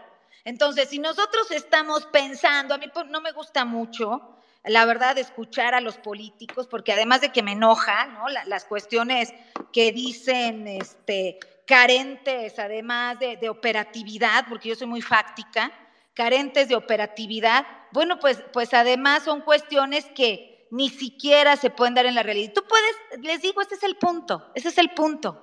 ¿Por qué la unidad de inteligencia financiera no revisa trimestralmente a todos los diputados y además también a todos los senadores, ¿no? a los presidentes municipales, a todos los de elección popular? Y también hay mecanismos en la Constitución donde el propio Congreso están protegidos por el propio Congreso porque son ellos los únicos que los pueden separar. Entonces, tenemos que realizar, evidentemente, un análisis integral normativo, porque al Poder Judicial, si me lo tienes, ¿no? Súper este, sancionado, me lo tienes súper ahogado, y a todos aquellos de elección popular, digo, no los puedes ni suspender, porque el Congreso es el único que lo tiene que hacer. ¿Sí te das cuenta? ¿Y dónde hay más corrupción o dónde hay corruptelas básicas? Pues las presidencias municipales, chéquenlas ustedes. Como hay presidentes municipales que no saben ni leer, con todo respeto y menos hablar, y pues están nadando en dinero los sujetos. No, creo que debemos hacer un análisis integral de la normativa. Pero bueno, pues aquí del único que se preocupan, pues algunos, no todos, digo, también hay mucha gente valiente, pues es nada más no perder el cargo. A mí me han dicho, oye, es que yo no lo puedo decir, porque si lo digo, pues me, me, me, suspenden de mi cargo. Pues sí, sí, también hay familias que mantener, también hay, hay, hay, hay trabajos que preservar, entonces, bueno, es todo un tema, este, mi querido Gerardo, ¿qué hay que hacer como ciudadanos? Pues no prestarse a la corrupción, ¿no? Porque también nosotros, también el ciudadano tiene esa cultura. Ay, bueno, pues a ver, dile cuánto cuesta. O a ver, dile, o sea, ¿sabes qué? No, a mí no me ofrezcas dinero y, o a mí no me pidas dinero y te voy a denunciar. Pero no lo hacemos. Mucha gente tiene miedo. Entonces, es, es, es todo un tema sistémico, mi querido Gerardo. Entonces, ¿qué hacer? Pues de entrada, no te prestes a la corrupción, porque creo que la corrupción es la cuna de todos esos males, evidentemente. E infórmate, porque también son muy flojitos, ¿no? Nada más. Sí, bueno, un partido de fútbol, pues hay millones, ¿no? Millones de espectadores mexicanos viéndolo a ver quién gana. Pero bueno, pues en, el, en, el, en la audiencia de la Corte Interamericana, que era de suma importancia para este país, bueno, ni el 1% de los mexicanos la vio. Entonces, eso no puede ser. Eso, pero es. Entonces, si es así, pues ese es el gobierno, esas son las autoridades que se merecen Esas son las autoridades que se me... Es que no sé, pues sí, porque no te, no, no, no estás este, informado. ¿Y porque es que no puede? Pues no, porque no te quieres informar. Ahorita las redes, pues a todo lo que va yo misma. Ustedes saben que yo todas las semanas hago cápsulas jurídicas, eventos gratuitos, todo gratuito para la gente. ¿Tú crees que me va a ver un millón como el partido de fútbol? No, hombre, de verdad ni al caso. O sea, dos que tres y eso porque tienen problemas, ¿no? Ay, a ver, vamos a ver cómo nos defendemos, o vamos a ver cómo defendemos a este, o vamos a ver qué hacemos con este punto. Así es la dinámica de la sociedad, Gerardo. Entonces, el tema es que están acostumbrados, como lo decía Ana, a la cuestión paternalista. Todo quieren que les resuelvan en la vida, todo quieren que les den en la vida. No es así. Y si así ustedes lo piensan o así lo pensamos la ciudadanía, pues aguantémonos con lo que nos den. Ese es el punto. Gracias, Gerardo, por tu pregunta. Así de, se tenía que decir y se dijo. Doctora, pues totalmente de acuerdo. Alguien lo tiene que decir. Sí, y, mira, eh, doctora, de verdad que no lo pudiste haber dicho mejor y que los liberales y libertarios nos cansamos de repetirlo, que eh, no busquemos un Mesías ni alguien que venga a resolvernos la vida, porque eso no va a pasar va a tener que venir de la ciudadanía, el estar esperando que un político nos resuelva y nos dé la solución con varita mágica de los problemas de México, no va a suceder porque simplemente eh, eh, lo que dijo la doctora es muy cierto. Tenemos los políticos que nos merecemos. Los políticos es el reflejo de la sociedad que somos actualmente. Entonces, si vemos políticos que son definitivamente una pifia, pues bueno, hay algo de, de mucho de la sociedad que que estamos actualmente viviendo. Y no digo que todos los mexicanos, estoy segura que muchos de los que están aquí tomándose el tiempo de escuchar a la doctora y escuchar su ponencia, están haciendo la diferencia. Pero allá afuera hay mucha gente que no les interesa y que simplemente se, se quejan y que a lo mejor culpan a otros y van a ir a votar sin la conciencia real de que pues las cosas no van a cambiar solo cambiando de color de partido, ¿no? Entonces, muchas gracias, doctora. Y adelante, creo que no, decir algo. Sí, sí, quiero comentar algo que se, que se me olvidó.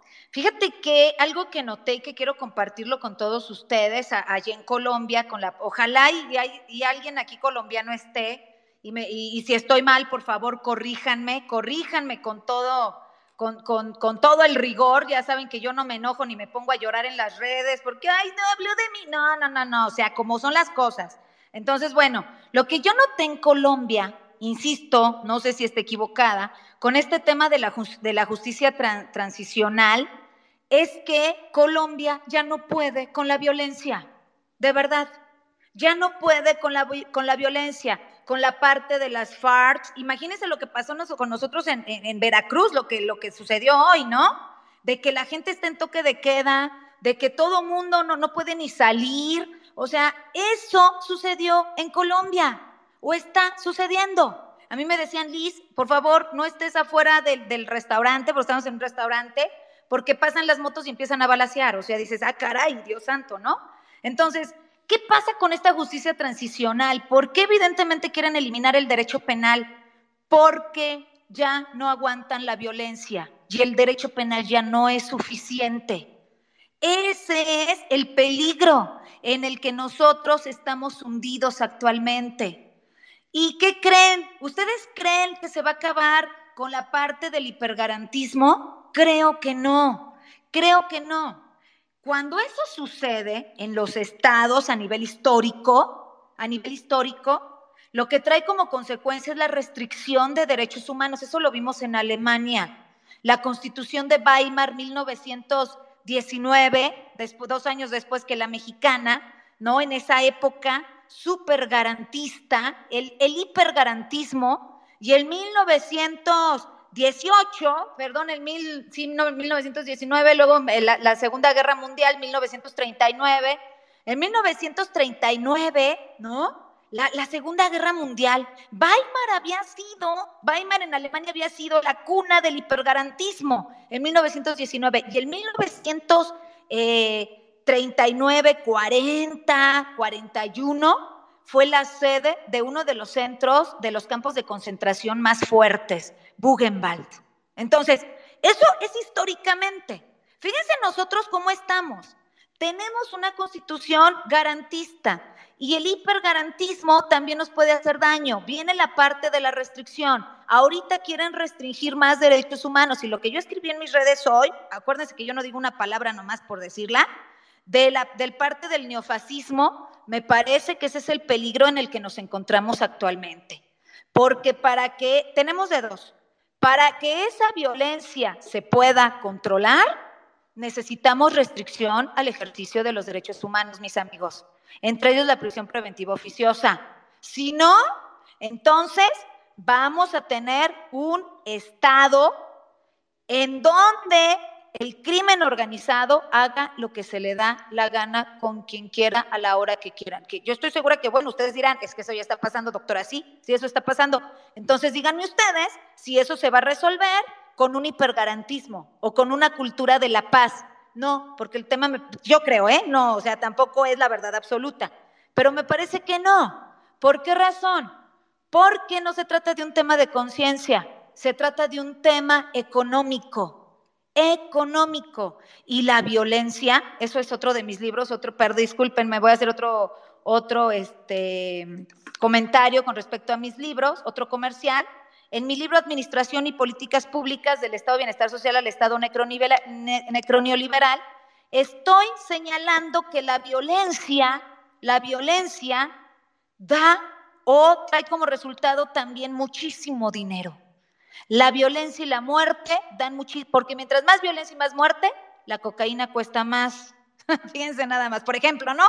Por ejemplo. Entonces, si no hubiera violencia y muertes, entonces, y si la cocaína se legalizara, pues no costaría lo que cuesta y no habría la violencia que hay ahorita. No se encarecería, ¿verdad? No sería lo, lo caro que es. Entonces, fíjense cómo está el punto.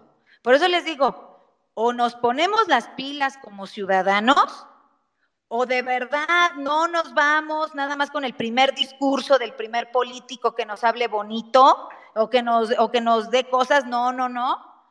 Eh, solicitamos controles también nosotros como ciudadanos o, vamos, vamos que, que, volamos a un estado neofascista. Ese es el punto que, yo quería comentar. No importa el tiempo, ¿eh? No se preocupen, no, no importa el tiempo. Todas las preguntas que hagan, las que hayan, las agotamos, no, no hay problema. Sí, justo te iba a preguntar, doctora, del tiempo, porque hay como dos preguntas más. Yo te había dicho que nada más eran eh, Gerardo y Pedro, pero ya se sumaron dos personas más. Entonces, em, bueno, vamos eh, con Pedro y luego con Roberto y terminamos con Jesús. entonces, si quieren, no sé, doctora, para irnos como de corridito, eh, ¿te parece que ellos digan las preguntas? Y si quieres, este, nada más tener como la idea principal para que las puedas contestar juntas, ¿te parece? Sí, sin problema, ustedes digan, sí, está bien. Perfecto, excelente. Entonces, eh, Pedro, eh, lanzas tu pregunta y luego Roberto y luego Jesús y ya después la doctora les contesta eh, a los tres juntos, ¿vale? Adelante, Pedro. Gracias, querida Majo. Muy buenas noches. Buenas noches, estimada doctora. Es un placer, como siempre, tenerte aquí con nosotros en México Libertario. Este, siempre aprendemos muchísimo este, contigo y hoy no es la excepción. Este, hoy estamos eh, igual, todos los ciudadanos, pues luego, pues, así como que muy expertos en leyes, pues definitivamente no, sabe, no, no somos, pero este, gracias porque sí estamos aprendiendo. Eh, la, eh, lo, que estamos, lo que estoy entendiendo es que lo que comentas es que la prisión preventiva justificada debe tener ajustes o capacitación o lo necesario que sea de leyes para corregir y evitar que se, que se maluse tanto en contra de ciudadanos inocentes como para que se impida la corrupción del crimen organizado o las este, o personas con intereses económicos y que al final de cuentas por cualquiera de los dos métodos eh, haya impunidad este, o quede impunidad o queden personas este, eh, pues privadas de su libertad cuando realmente eh, se le está vulnerando su derecho a la presunción de inocencia. Y por el otro lado, la prisión preventiva oficiosa, que es, que es el tema de, que tenemos hoy, pues realmente nos las han estado vendiendo que es para defender al ciudadano Sin embargo, ¿usted cree que podría ser mal utilizada para acciones políticas totalitarias, para acusar de algún delito, que abriendo este, paréntesis, pues ya nos, ya nos dijeron que, ahora este, son delitos mayores, la corrupción y no sé qué, y pues para proteger a México y acabar con la corrupción, ¿no? Bueno, y eso fue, se ha utilizado para atacar, acosar, extorsionar o detener opositores políticos o ciudadanos que puedan estar obstruyendo el camino de esta tiranía en el poder o como tú lo comentas como el neofascismo. Gracias, eh, doctora. Muy buenas noches y nuevamente eh, un reconocimiento de estar aquí con nosotros, con México Libertario. Gracias, Pedro. Adelante, doctora. Sí, sí, claro. Pedro, qué gusto saludarte también, de verdad. Este, sabes que para mí siempre es un honor estar aquí con los libertarios.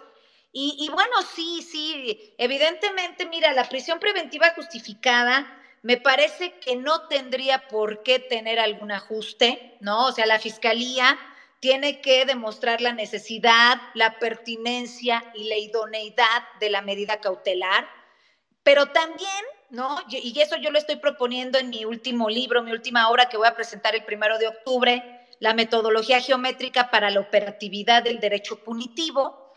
También tiene que haber un estándar de convencionalidad. Debe haber un estándar de convencionalidad para que esta prisión preventiva justificada, digamos, no sea violatoria de, de derechos humanos. Entre esos puntos, entre varios puntos, yo estoy proponiendo 18, pero te voy a hablar de algunos, ¿no? Esta medida cautelar, pues de entrada no debe violar el debido proceso. El debido proceso entendido, ¿no? Como las garantías mínimas procesales en términos del 8.2 de la Convención Americana de Derechos Humanos que la autoridad debe observar. Por ejemplo, también no debe violentar, evidentemente, el principio de legalidad. La, solicitud de la medida por parte de la Fiscalía tiene que ser con base en la ley, Digo, con todo respeto, hay autoridades que nada más, pues eh, porque consideran, creen, me parece que sí cometió el delito, etcétera. Entonces, bueno, no, tiene que estar apegada a la ley. La autoridad evidentemente debe motivar, fundamentar y demostrar la necesidad, pertinencia y idoneidad de los actos de autoridad, ¿no? Incluidos todos aquellos que tengan que ver con el tema de la investigación y la solicitud y el otorgamiento de medidas cautelares y debe tener una teoría del caso al respecto. Debe haber una argumentación de dicha autoridad eh, con respecto a las razones entre los hechos y los datos de prueba que tenga la Fiscalía para solicitar esa medida cautelar de prisión preventiva justificada. Además, se debe tomar en consideración el principio de contradicción. Evidentemente, bueno, pues eh, si, si la medida es desproporcional o no razonable, pues es violatoria, ¿no? De, de, la, de la convencionalidad.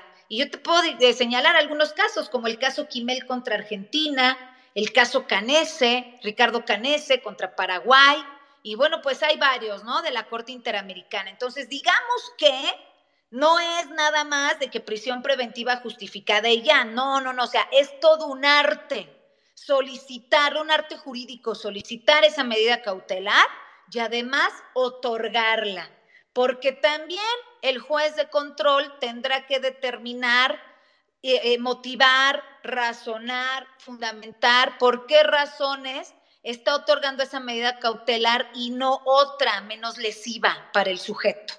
Entonces, y esto, bueno, por lo menos yo no lo he visto, creo que eh, en mi vida, ahí en mi canal de YouTube, los que no me siguen, ojalá me puedan seguir mi canal de YouTube, doctora Liz Padilla Oficial. Eh, en los últimos videos subí el video de una juez que me encantó y me encantó su argumentación porque la juez argumentó desde la protección multinivel de derechos humanos. Evidentemente dejó libre a mi cliente, ¿no? Ese es el punto en una audiencia de control de detención.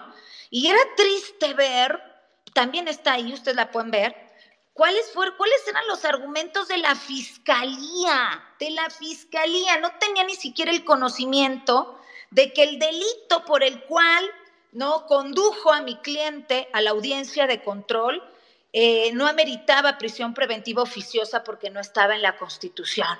Entonces, si no se tienen los conocimientos mínimos de estos temas de estándar de convencionalidad, pues no van a poder trabajar. Ese es mi tema, este Pedro, ese es mi tema.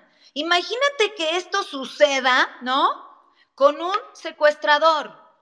Sí, ya sé, no, doctora Padilla, es que la, la, la, este, la presunción de inocencia, doctora Padilla, tienen toda la razón. Y sí, sí, sí, me acuso yo misma, tienen toda la razón.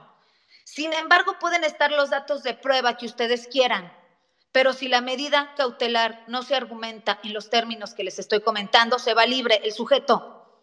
Por favor, queda vinculado a proceso, eso sí, pero libre.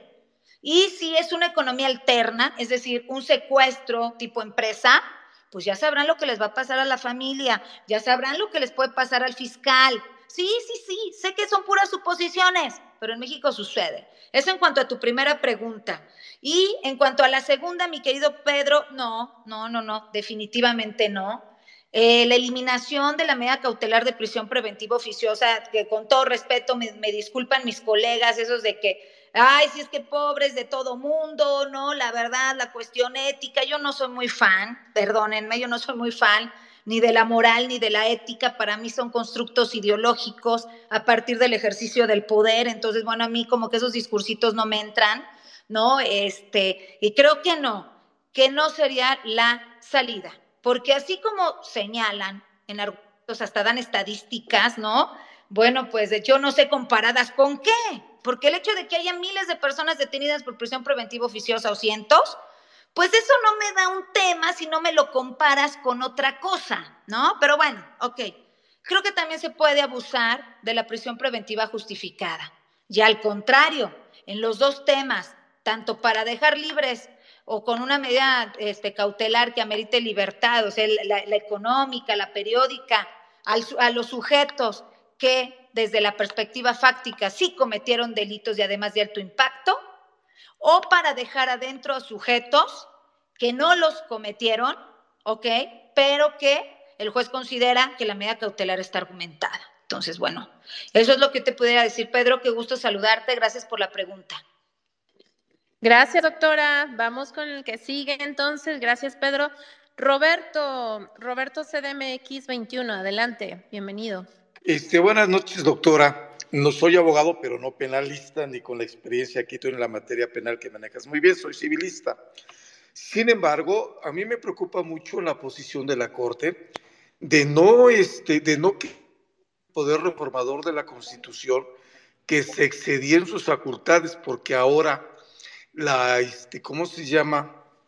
Ahora quieren constitucionalizar todos los derechos. Y entonces eh, ahora una constitución prácticamente podría ser un código civil, un código penal, y entonces, en mi opinión, la constitución son, son las directrices de, de, los derechos que debe tener un país. Pero ahora como la moda es constitucionalizar todos los derechos, eh, se excedieron, en mi opinión, al, al incluir derechos en la prisión preventiva oficiosa. Y la Corte no ha tomado este, el, el, toro por los cuernos para decirle al Poder Reformador de la Constitución, tú fuiste más allá, porque al final del día estás violentando el debido proceso, porque como tú ya decías, si el Ministerio Público o el fiscal pide la prevención preventiva oficiosa, pues el juez pues se la otorga como dar vasos de agua, pero ni siquiera este, leyó la carpeta o, el expediente que ya tiene en su escritorio o el secretario al quien lo hayan puesto a leer. Porque como tú bien sabes, pues a veces los expedientes penales son demasiado voluminosos y no hay ni siquiera el tiempo para leerlos, menos para integrar bien una carpeta. Entonces, esa es la preocupación que yo tengo y que la Corte no ha tenido el valor suficiente para crear una jurisprudencia y decirles a los jueces, a ver, si alguien te pide, en este caso el fiscal, la prisión preventiva oficiosa, tienes que estudiarla de, de plano, no simplemente otorgarla, ¿no? Por el simple hecho de que el fiscal no quiere hacer bien su trabajo o porque ya alguien dio lana y entonces se queda esta persona ahí, ¿no? Por ejemplo, eh, eh, por ejemplo, aquí en esta red social está el caso de Ana Georgina una mujer que tiene 13 años privada de su libertad, que el juez de la causa no ha dictado una sentencia y entonces su buena imagen ya fue manchada. Si sale absuelta, ¿quién le va a pagar 13 años en prisión? Nadie se los va. Que vaya y demande, este, ¿cómo se llama esta figura jurídica en materia administrativa? El daño patrimonial del Estado, su fama pública ya quedó manchada. Es una mujer que no puede estar con sus hijos.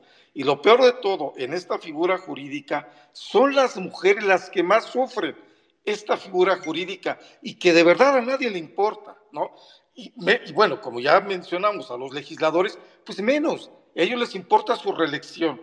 Están más preocupados por la cuestión de la, de la Guardia Nacional que por la prisión preventiva oficiosa que le afecta a miles y miles y miles de personas que ni siquiera tendrían que estar en la cárcel porque el delito no lo amerita, sino una medida cautelar menor. Entonces, a mí sí me gustaría tu comentario al respecto, porque la verdad es frustrante. Imagínate para los defensores, es frustrante. Y dos, los defensores de oficio tienen tantos asuntos que atender que ni siquiera tienen el tiempo para ver cada expediente que les llega a sus manos y poder hacer una defensa este, del que está bajo proceso penal. Muchas gracias.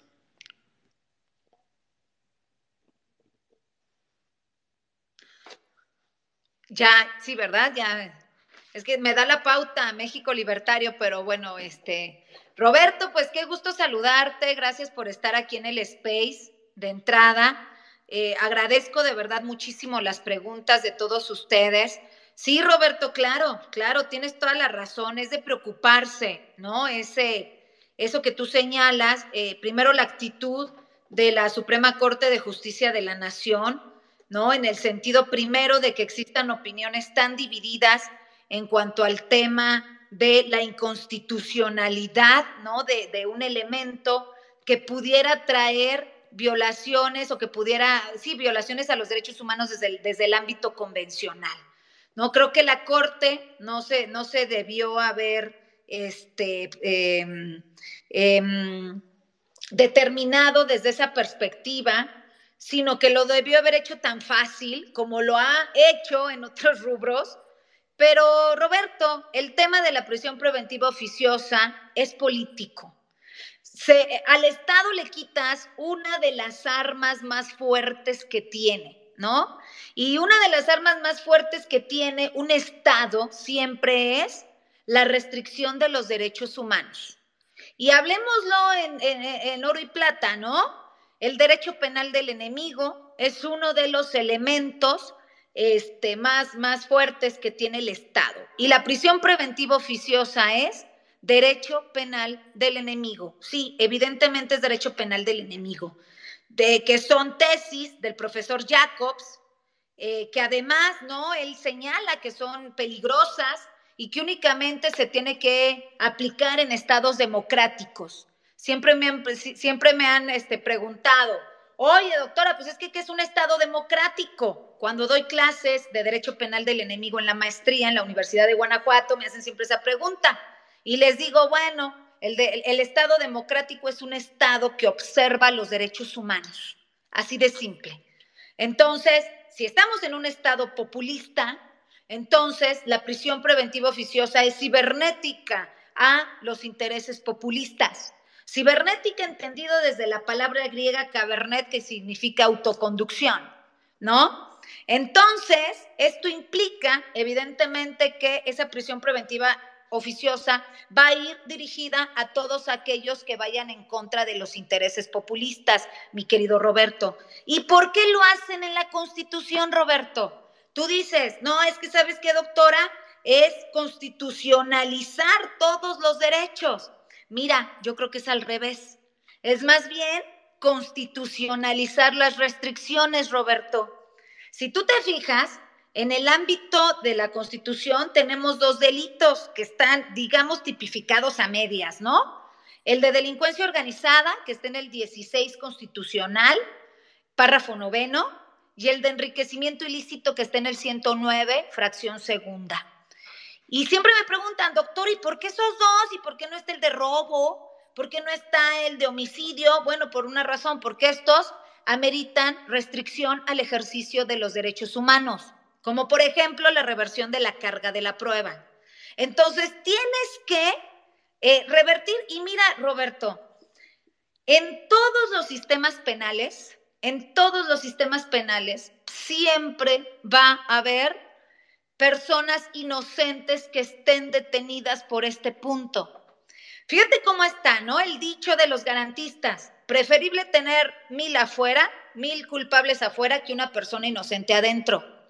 Pero el dicho de las restricciones, es decir, de los de derecho penal de restricción, como en este caso de la prisión preventiva oficiosa, es al revés. Preferible tener inocentes adentro que tener un secuestrador o dos afuera o narco afuera. Entonces, ese es el tema. El problema es cómo nosotros vamos a mediar desde la perspectiva jurídica y desde la perspectiva jurídico-social, jurídico-político, jurídico-económico este punto. Es decir, cómo yo como corte o como Congreso, que me parece con todo respeto que falta mucho, porque si traen líneas políticas, pues evidentemente no lo van a poder hacer. ¿Cómo yo voy a determinar la legitimidad de una restricción al ejercicio de los derechos humanos como lo es la prisión preventiva oficiosa? Yo no voy a poder determinar la legitimidad como Estado, ¿no? El hecho de que aumenten los delitos y que si antes tenía un catálogo reducido de delitos que meritaban prisión preventiva oficiosa, ahora ya tengo un catálogo amplísimo, como la extinción de dominio igual, que es materia civil, Roberto, tú eres civilista. La extinción de dominio que solamente estaba por delincuencia organizada, robo de vehículos, trata de personas, delitos contra la salud y este secuestro. Y ahora cheque el 22, párrafo tercero, constitucional hay infinidad, todos los delitos cometidos por hechos de corrupción ya son de, extinción de dominio, o sea, ya todo es extinción de dominio. Entonces, ¿qué pasa? Estamos en un tema de populismo punitivo, no solamente por parte del derecho penal, y yo te voy a decir algo, Roberto, si no lo hacen por el derecho penal, lo van a hacer por el derecho civil, extinción de dominio, que ese es otro de mis libros, el relativismo punitivo, que es una teoría ¿no? Que yo estoy proponiendo como teoría y que, bueno, pues ojalá la pudieran leer, así se llama mi libro, Relativismo Punitivo entre el Derecho Penal y el Derecho Administrativo Disciplinario. Entonces, si no es por el derecho penal, te van a agarrar por el derecho administrativo sancionador con el bloqueo de cuentas por la UIF. Si no es por el derecho de penal, te van a agarrar por el derecho civil con extinción de dominio. Si no es por ahí, te van a agarrar con delincuencia organizada. Si no es por ahí, te van a, ganar, te van a agarrar por responsabilidades administrativas. Entonces, o, por la materia fiscal. Ese es un gran temazazazo que nadie está volteando a ver. ¿Sabían ustedes que testigos protegidos, testigos colaboradores, los tenemos en materia penal, en materia disciplinaria, en materia fiscal? en materia administrativa, en materia civil. Amigos, son figuras estas, restrictivas de derechos humanos. Y el único foco que tenemos actualmente es la prisión preventiva oficiosa. No, el problema no se va a resolver ahí. Es más, Roberto, el problema se va a agravar. Y lo que tú mencionabas, claro, en el caso de Ana Georgina, pues el Estado tiene responsabilidad patrimonial. Evidentemente el Estado tiene responsabilidad patrimonial con respecto, con respecto a ella, claro. La legislación administrativa mexicana en ese caso no lo permite, mi querido este, Roberto, pero en materia convencional sí. Ah, entonces, a ver, inaplico el derecho mexicano, pero aplico el derecho convencional en cuanto a la responsabilidad patrimonial del Estado. Es todo un tema. Es todo un tema que me parece que quienes lo tenemos que poner en la mesa somos los ciudadanos, somos los abogados litigantes, somos aquellos que estamos preocupados por el país. Entonces, bueno, eh, la prisión preventiva oficiosa es solamente un tema pequeñito del derecho punitivo y que al final del día ustedes se van a dar cuenta que el Estado no va a querer soltarla, ni por un delito. Lo mínimo que van a hacer o fíjense, o si la sueltan, le van a hacer como Bolivia. Van a tratar de este, restringir o relativizar, ¿no? Que esos son temas de derecho penal del enemigo, relativizar el principio de proporcionalidad u otros derechos. Entonces debemos de estar alerta y debemos tener cuidado en cómo nuestras autoridades, tanto la Corte como el Congreso, van a reaccionar. Y que cuidado, o sea, que tampoco no nos agarren de que qué bonitos, qué chulos. Ay, pues es la Corte, ¿cómo nos quiere la Corte? Nos adora el Congreso, porque son nuestros representantes, nos adora la Corte. No, cuidado con los discursos, cuidado con los discursos, porque detrás de esos discursos de amor, de cariño, de patriotismo, vienen la relativización de derechos humanos. Ahí es donde debemos tener cuidado los ciudadanos, Roberto. Te mando un abrazo y gracias, Roberto, otra vez por tu pregunta. Muchas gracias, doctora. Eh, Majo tiene un problema técnico, pero el show debe continuar.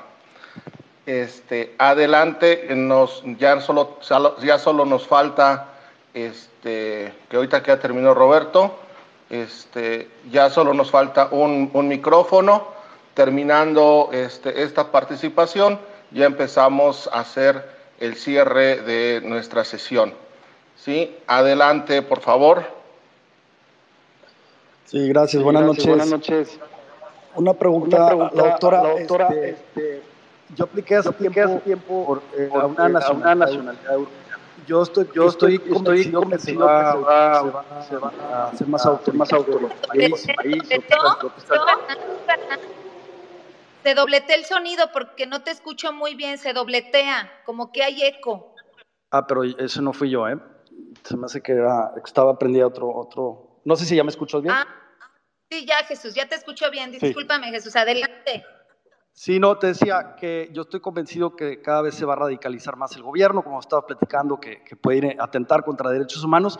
¿Qué ventaja tiene uno teniendo una segunda nacionalidad, sobre todo, por ejemplo, europea? ¿Cómo se puede proteger uno? ¿Está más protegido uno y, qué mecanismos tiene para defenderse? Gracias. Oye, muy buena pregunta, Jesús. Fíjate que eh, yo estuve en Italia en, en julio ¿no? Estuve estudiando precisamente este sistema multinivel de derechos humanos, porque bueno, pues los italianos tienen eh, esa como que tradición, ¿no? En, derechos humanos y todo el tema, el sistema universal de, de derechos humanos del sistema europeo. ¿Y por qué te cuento esto? Porque dentro del profesorado y dentro del alumnado, compañeras mías, porque además eran muchas mujeres, todas mujeres más bien, había argentinas. Y mis queridas compañeras argentinas tenían la doble nacionalidad. Muchos argentinos tienen nacionalidad italiana. Entonces ellas estaban allá, además hablaban un italiano extraordinario, ¿no? Ellas estaban allá porque eh, tenían la ventaja de la doble nacionalidad. Y entonces yo les pregunté, oye, este, ya sabes, ¿no? El, clásico, uno pues no sabe. Oye, y, y si tienes la nacionalidad italiana, ¿por qué no te vienes a Italia? ¿Qué haces en América? ¿No? Digo, con tanta violencia en cuestión económica, de seguridad social, pues no se compara con Europa. Y lo que ellos y lo que ellas me contestaron es no, al contrario. Hay muchísimo más tema de impuestos, eso era, eso era lo que sacaron, hay que pagar muchísimo más impuesto en Europa que en Argentina. ¿Y dónde que Argentina ahorita me parece que tienen una crisis económica que yo admiro y quiero mucho a los argentinos, estoy estudiando una maestría en Derecho Administrativo en la UBA, entonces por eso los, quiero mucho, además de que son personas muy, muy estudiosas, son muy buenos juristas. Entonces, el tema es ese, Jesús. Eh, yo digo, si yo tuviera una nacionalidad extranjera, pues sí me iba, eh, pero pues también tienes que acoplarte, ¿no? A la, al, al tema cultural, de ellos, por ejemplo. Eh, otro punto, pues evidentemente, si tú tienes una nacionalidad, no sé, quizás norteamericana, pues los norteamericanos, pues no forman parte del sistema interamericano de derechos humanos.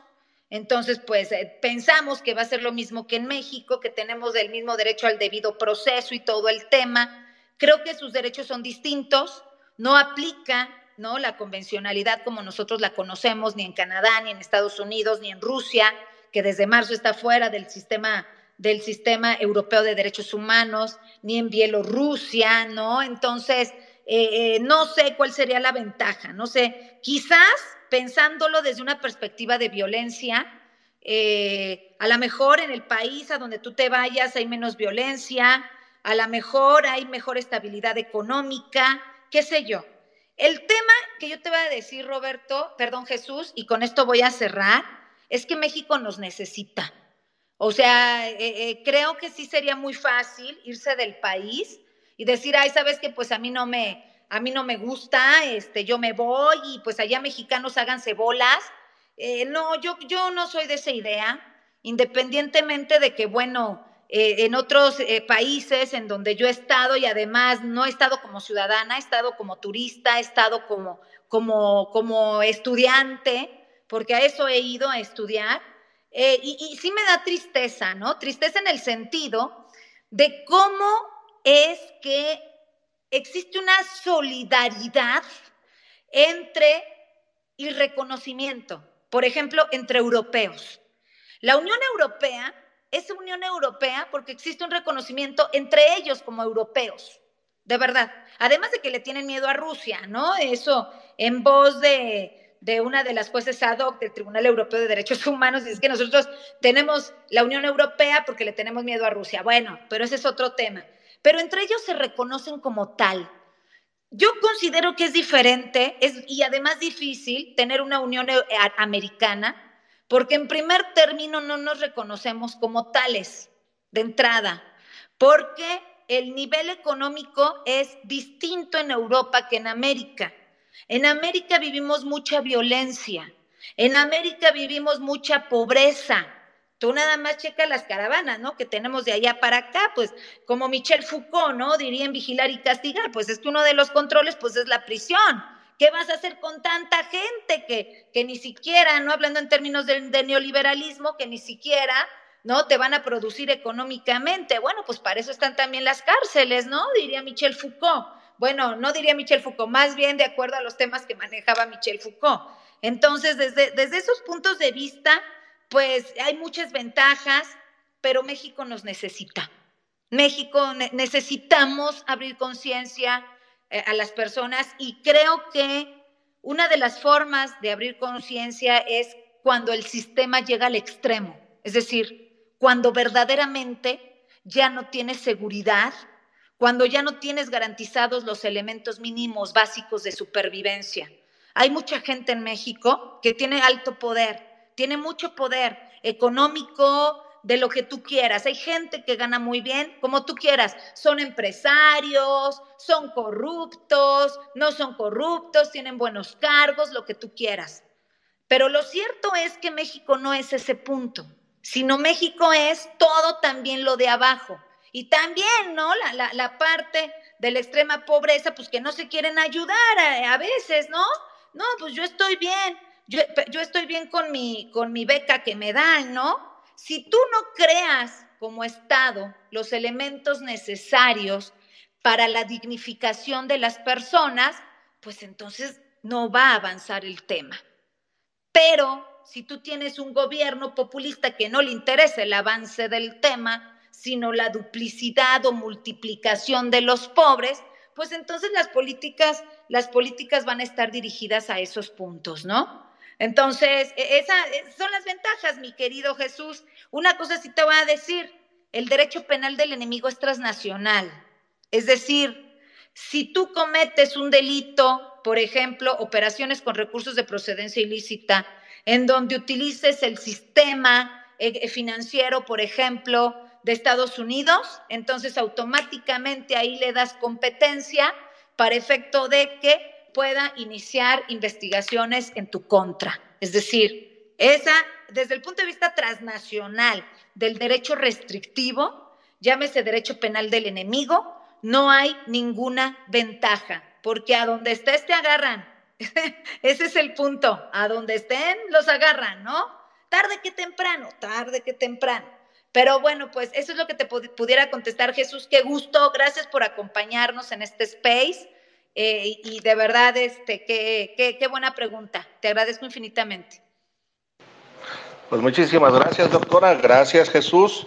Doctora, insisto, aprendemos muchísimo siempre contigo. Ya estamos en la recta final de, esta transmisión.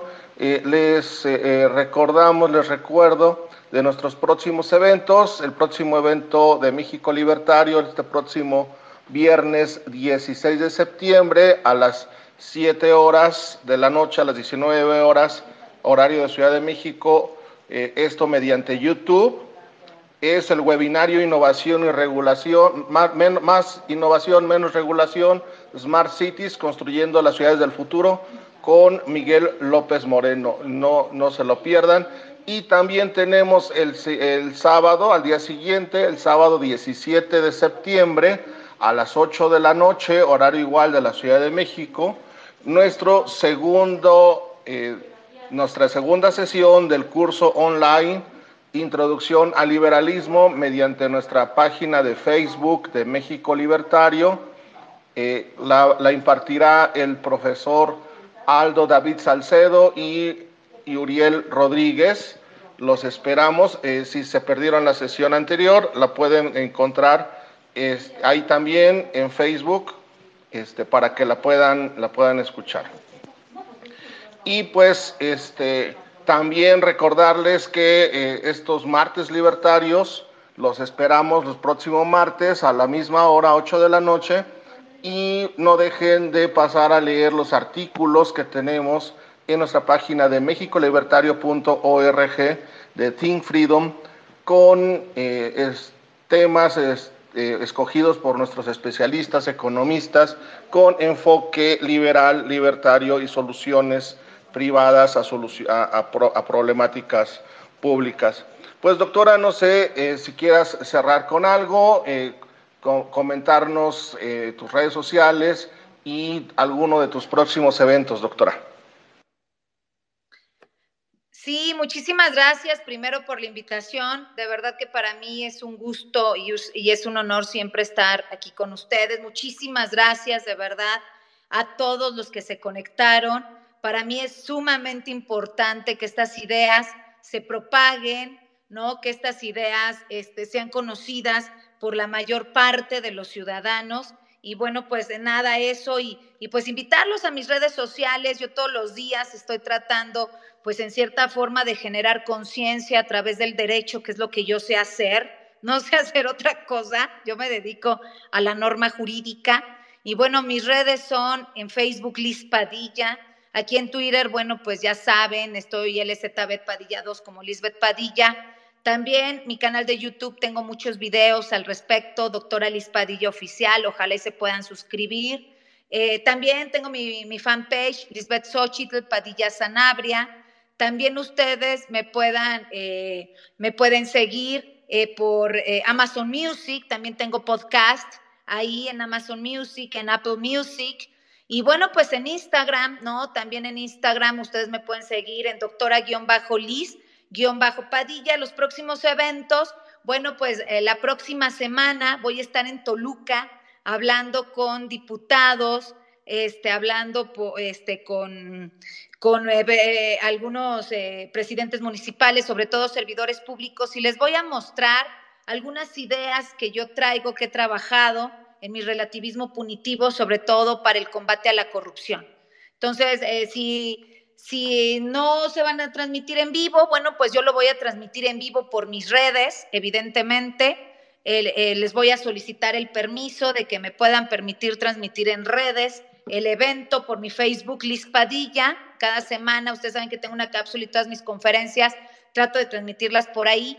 También fíjense ustedes que voy a estar en el Instituto de Investigaciones Jurídicas el miércoles 21 y vamos a hablar también de temas fiscales, ¿no? Sobre todo de los BEPS para efecto de, de cuál es su funcionalidad, cómo se controla y pues ya saben, yo siempre desde la perspectiva crítica, hay un evento que también me parece muy importante, que ese va a ser presencial, ojalá y me puedan acompañar allá en, en la FESA Catlán el 29 de, septiembre, de 11 a 1, voy a estar en una mesa de análisis con la exsecretaria de la Función Pública, la doctora Irmeréndira Sandoval.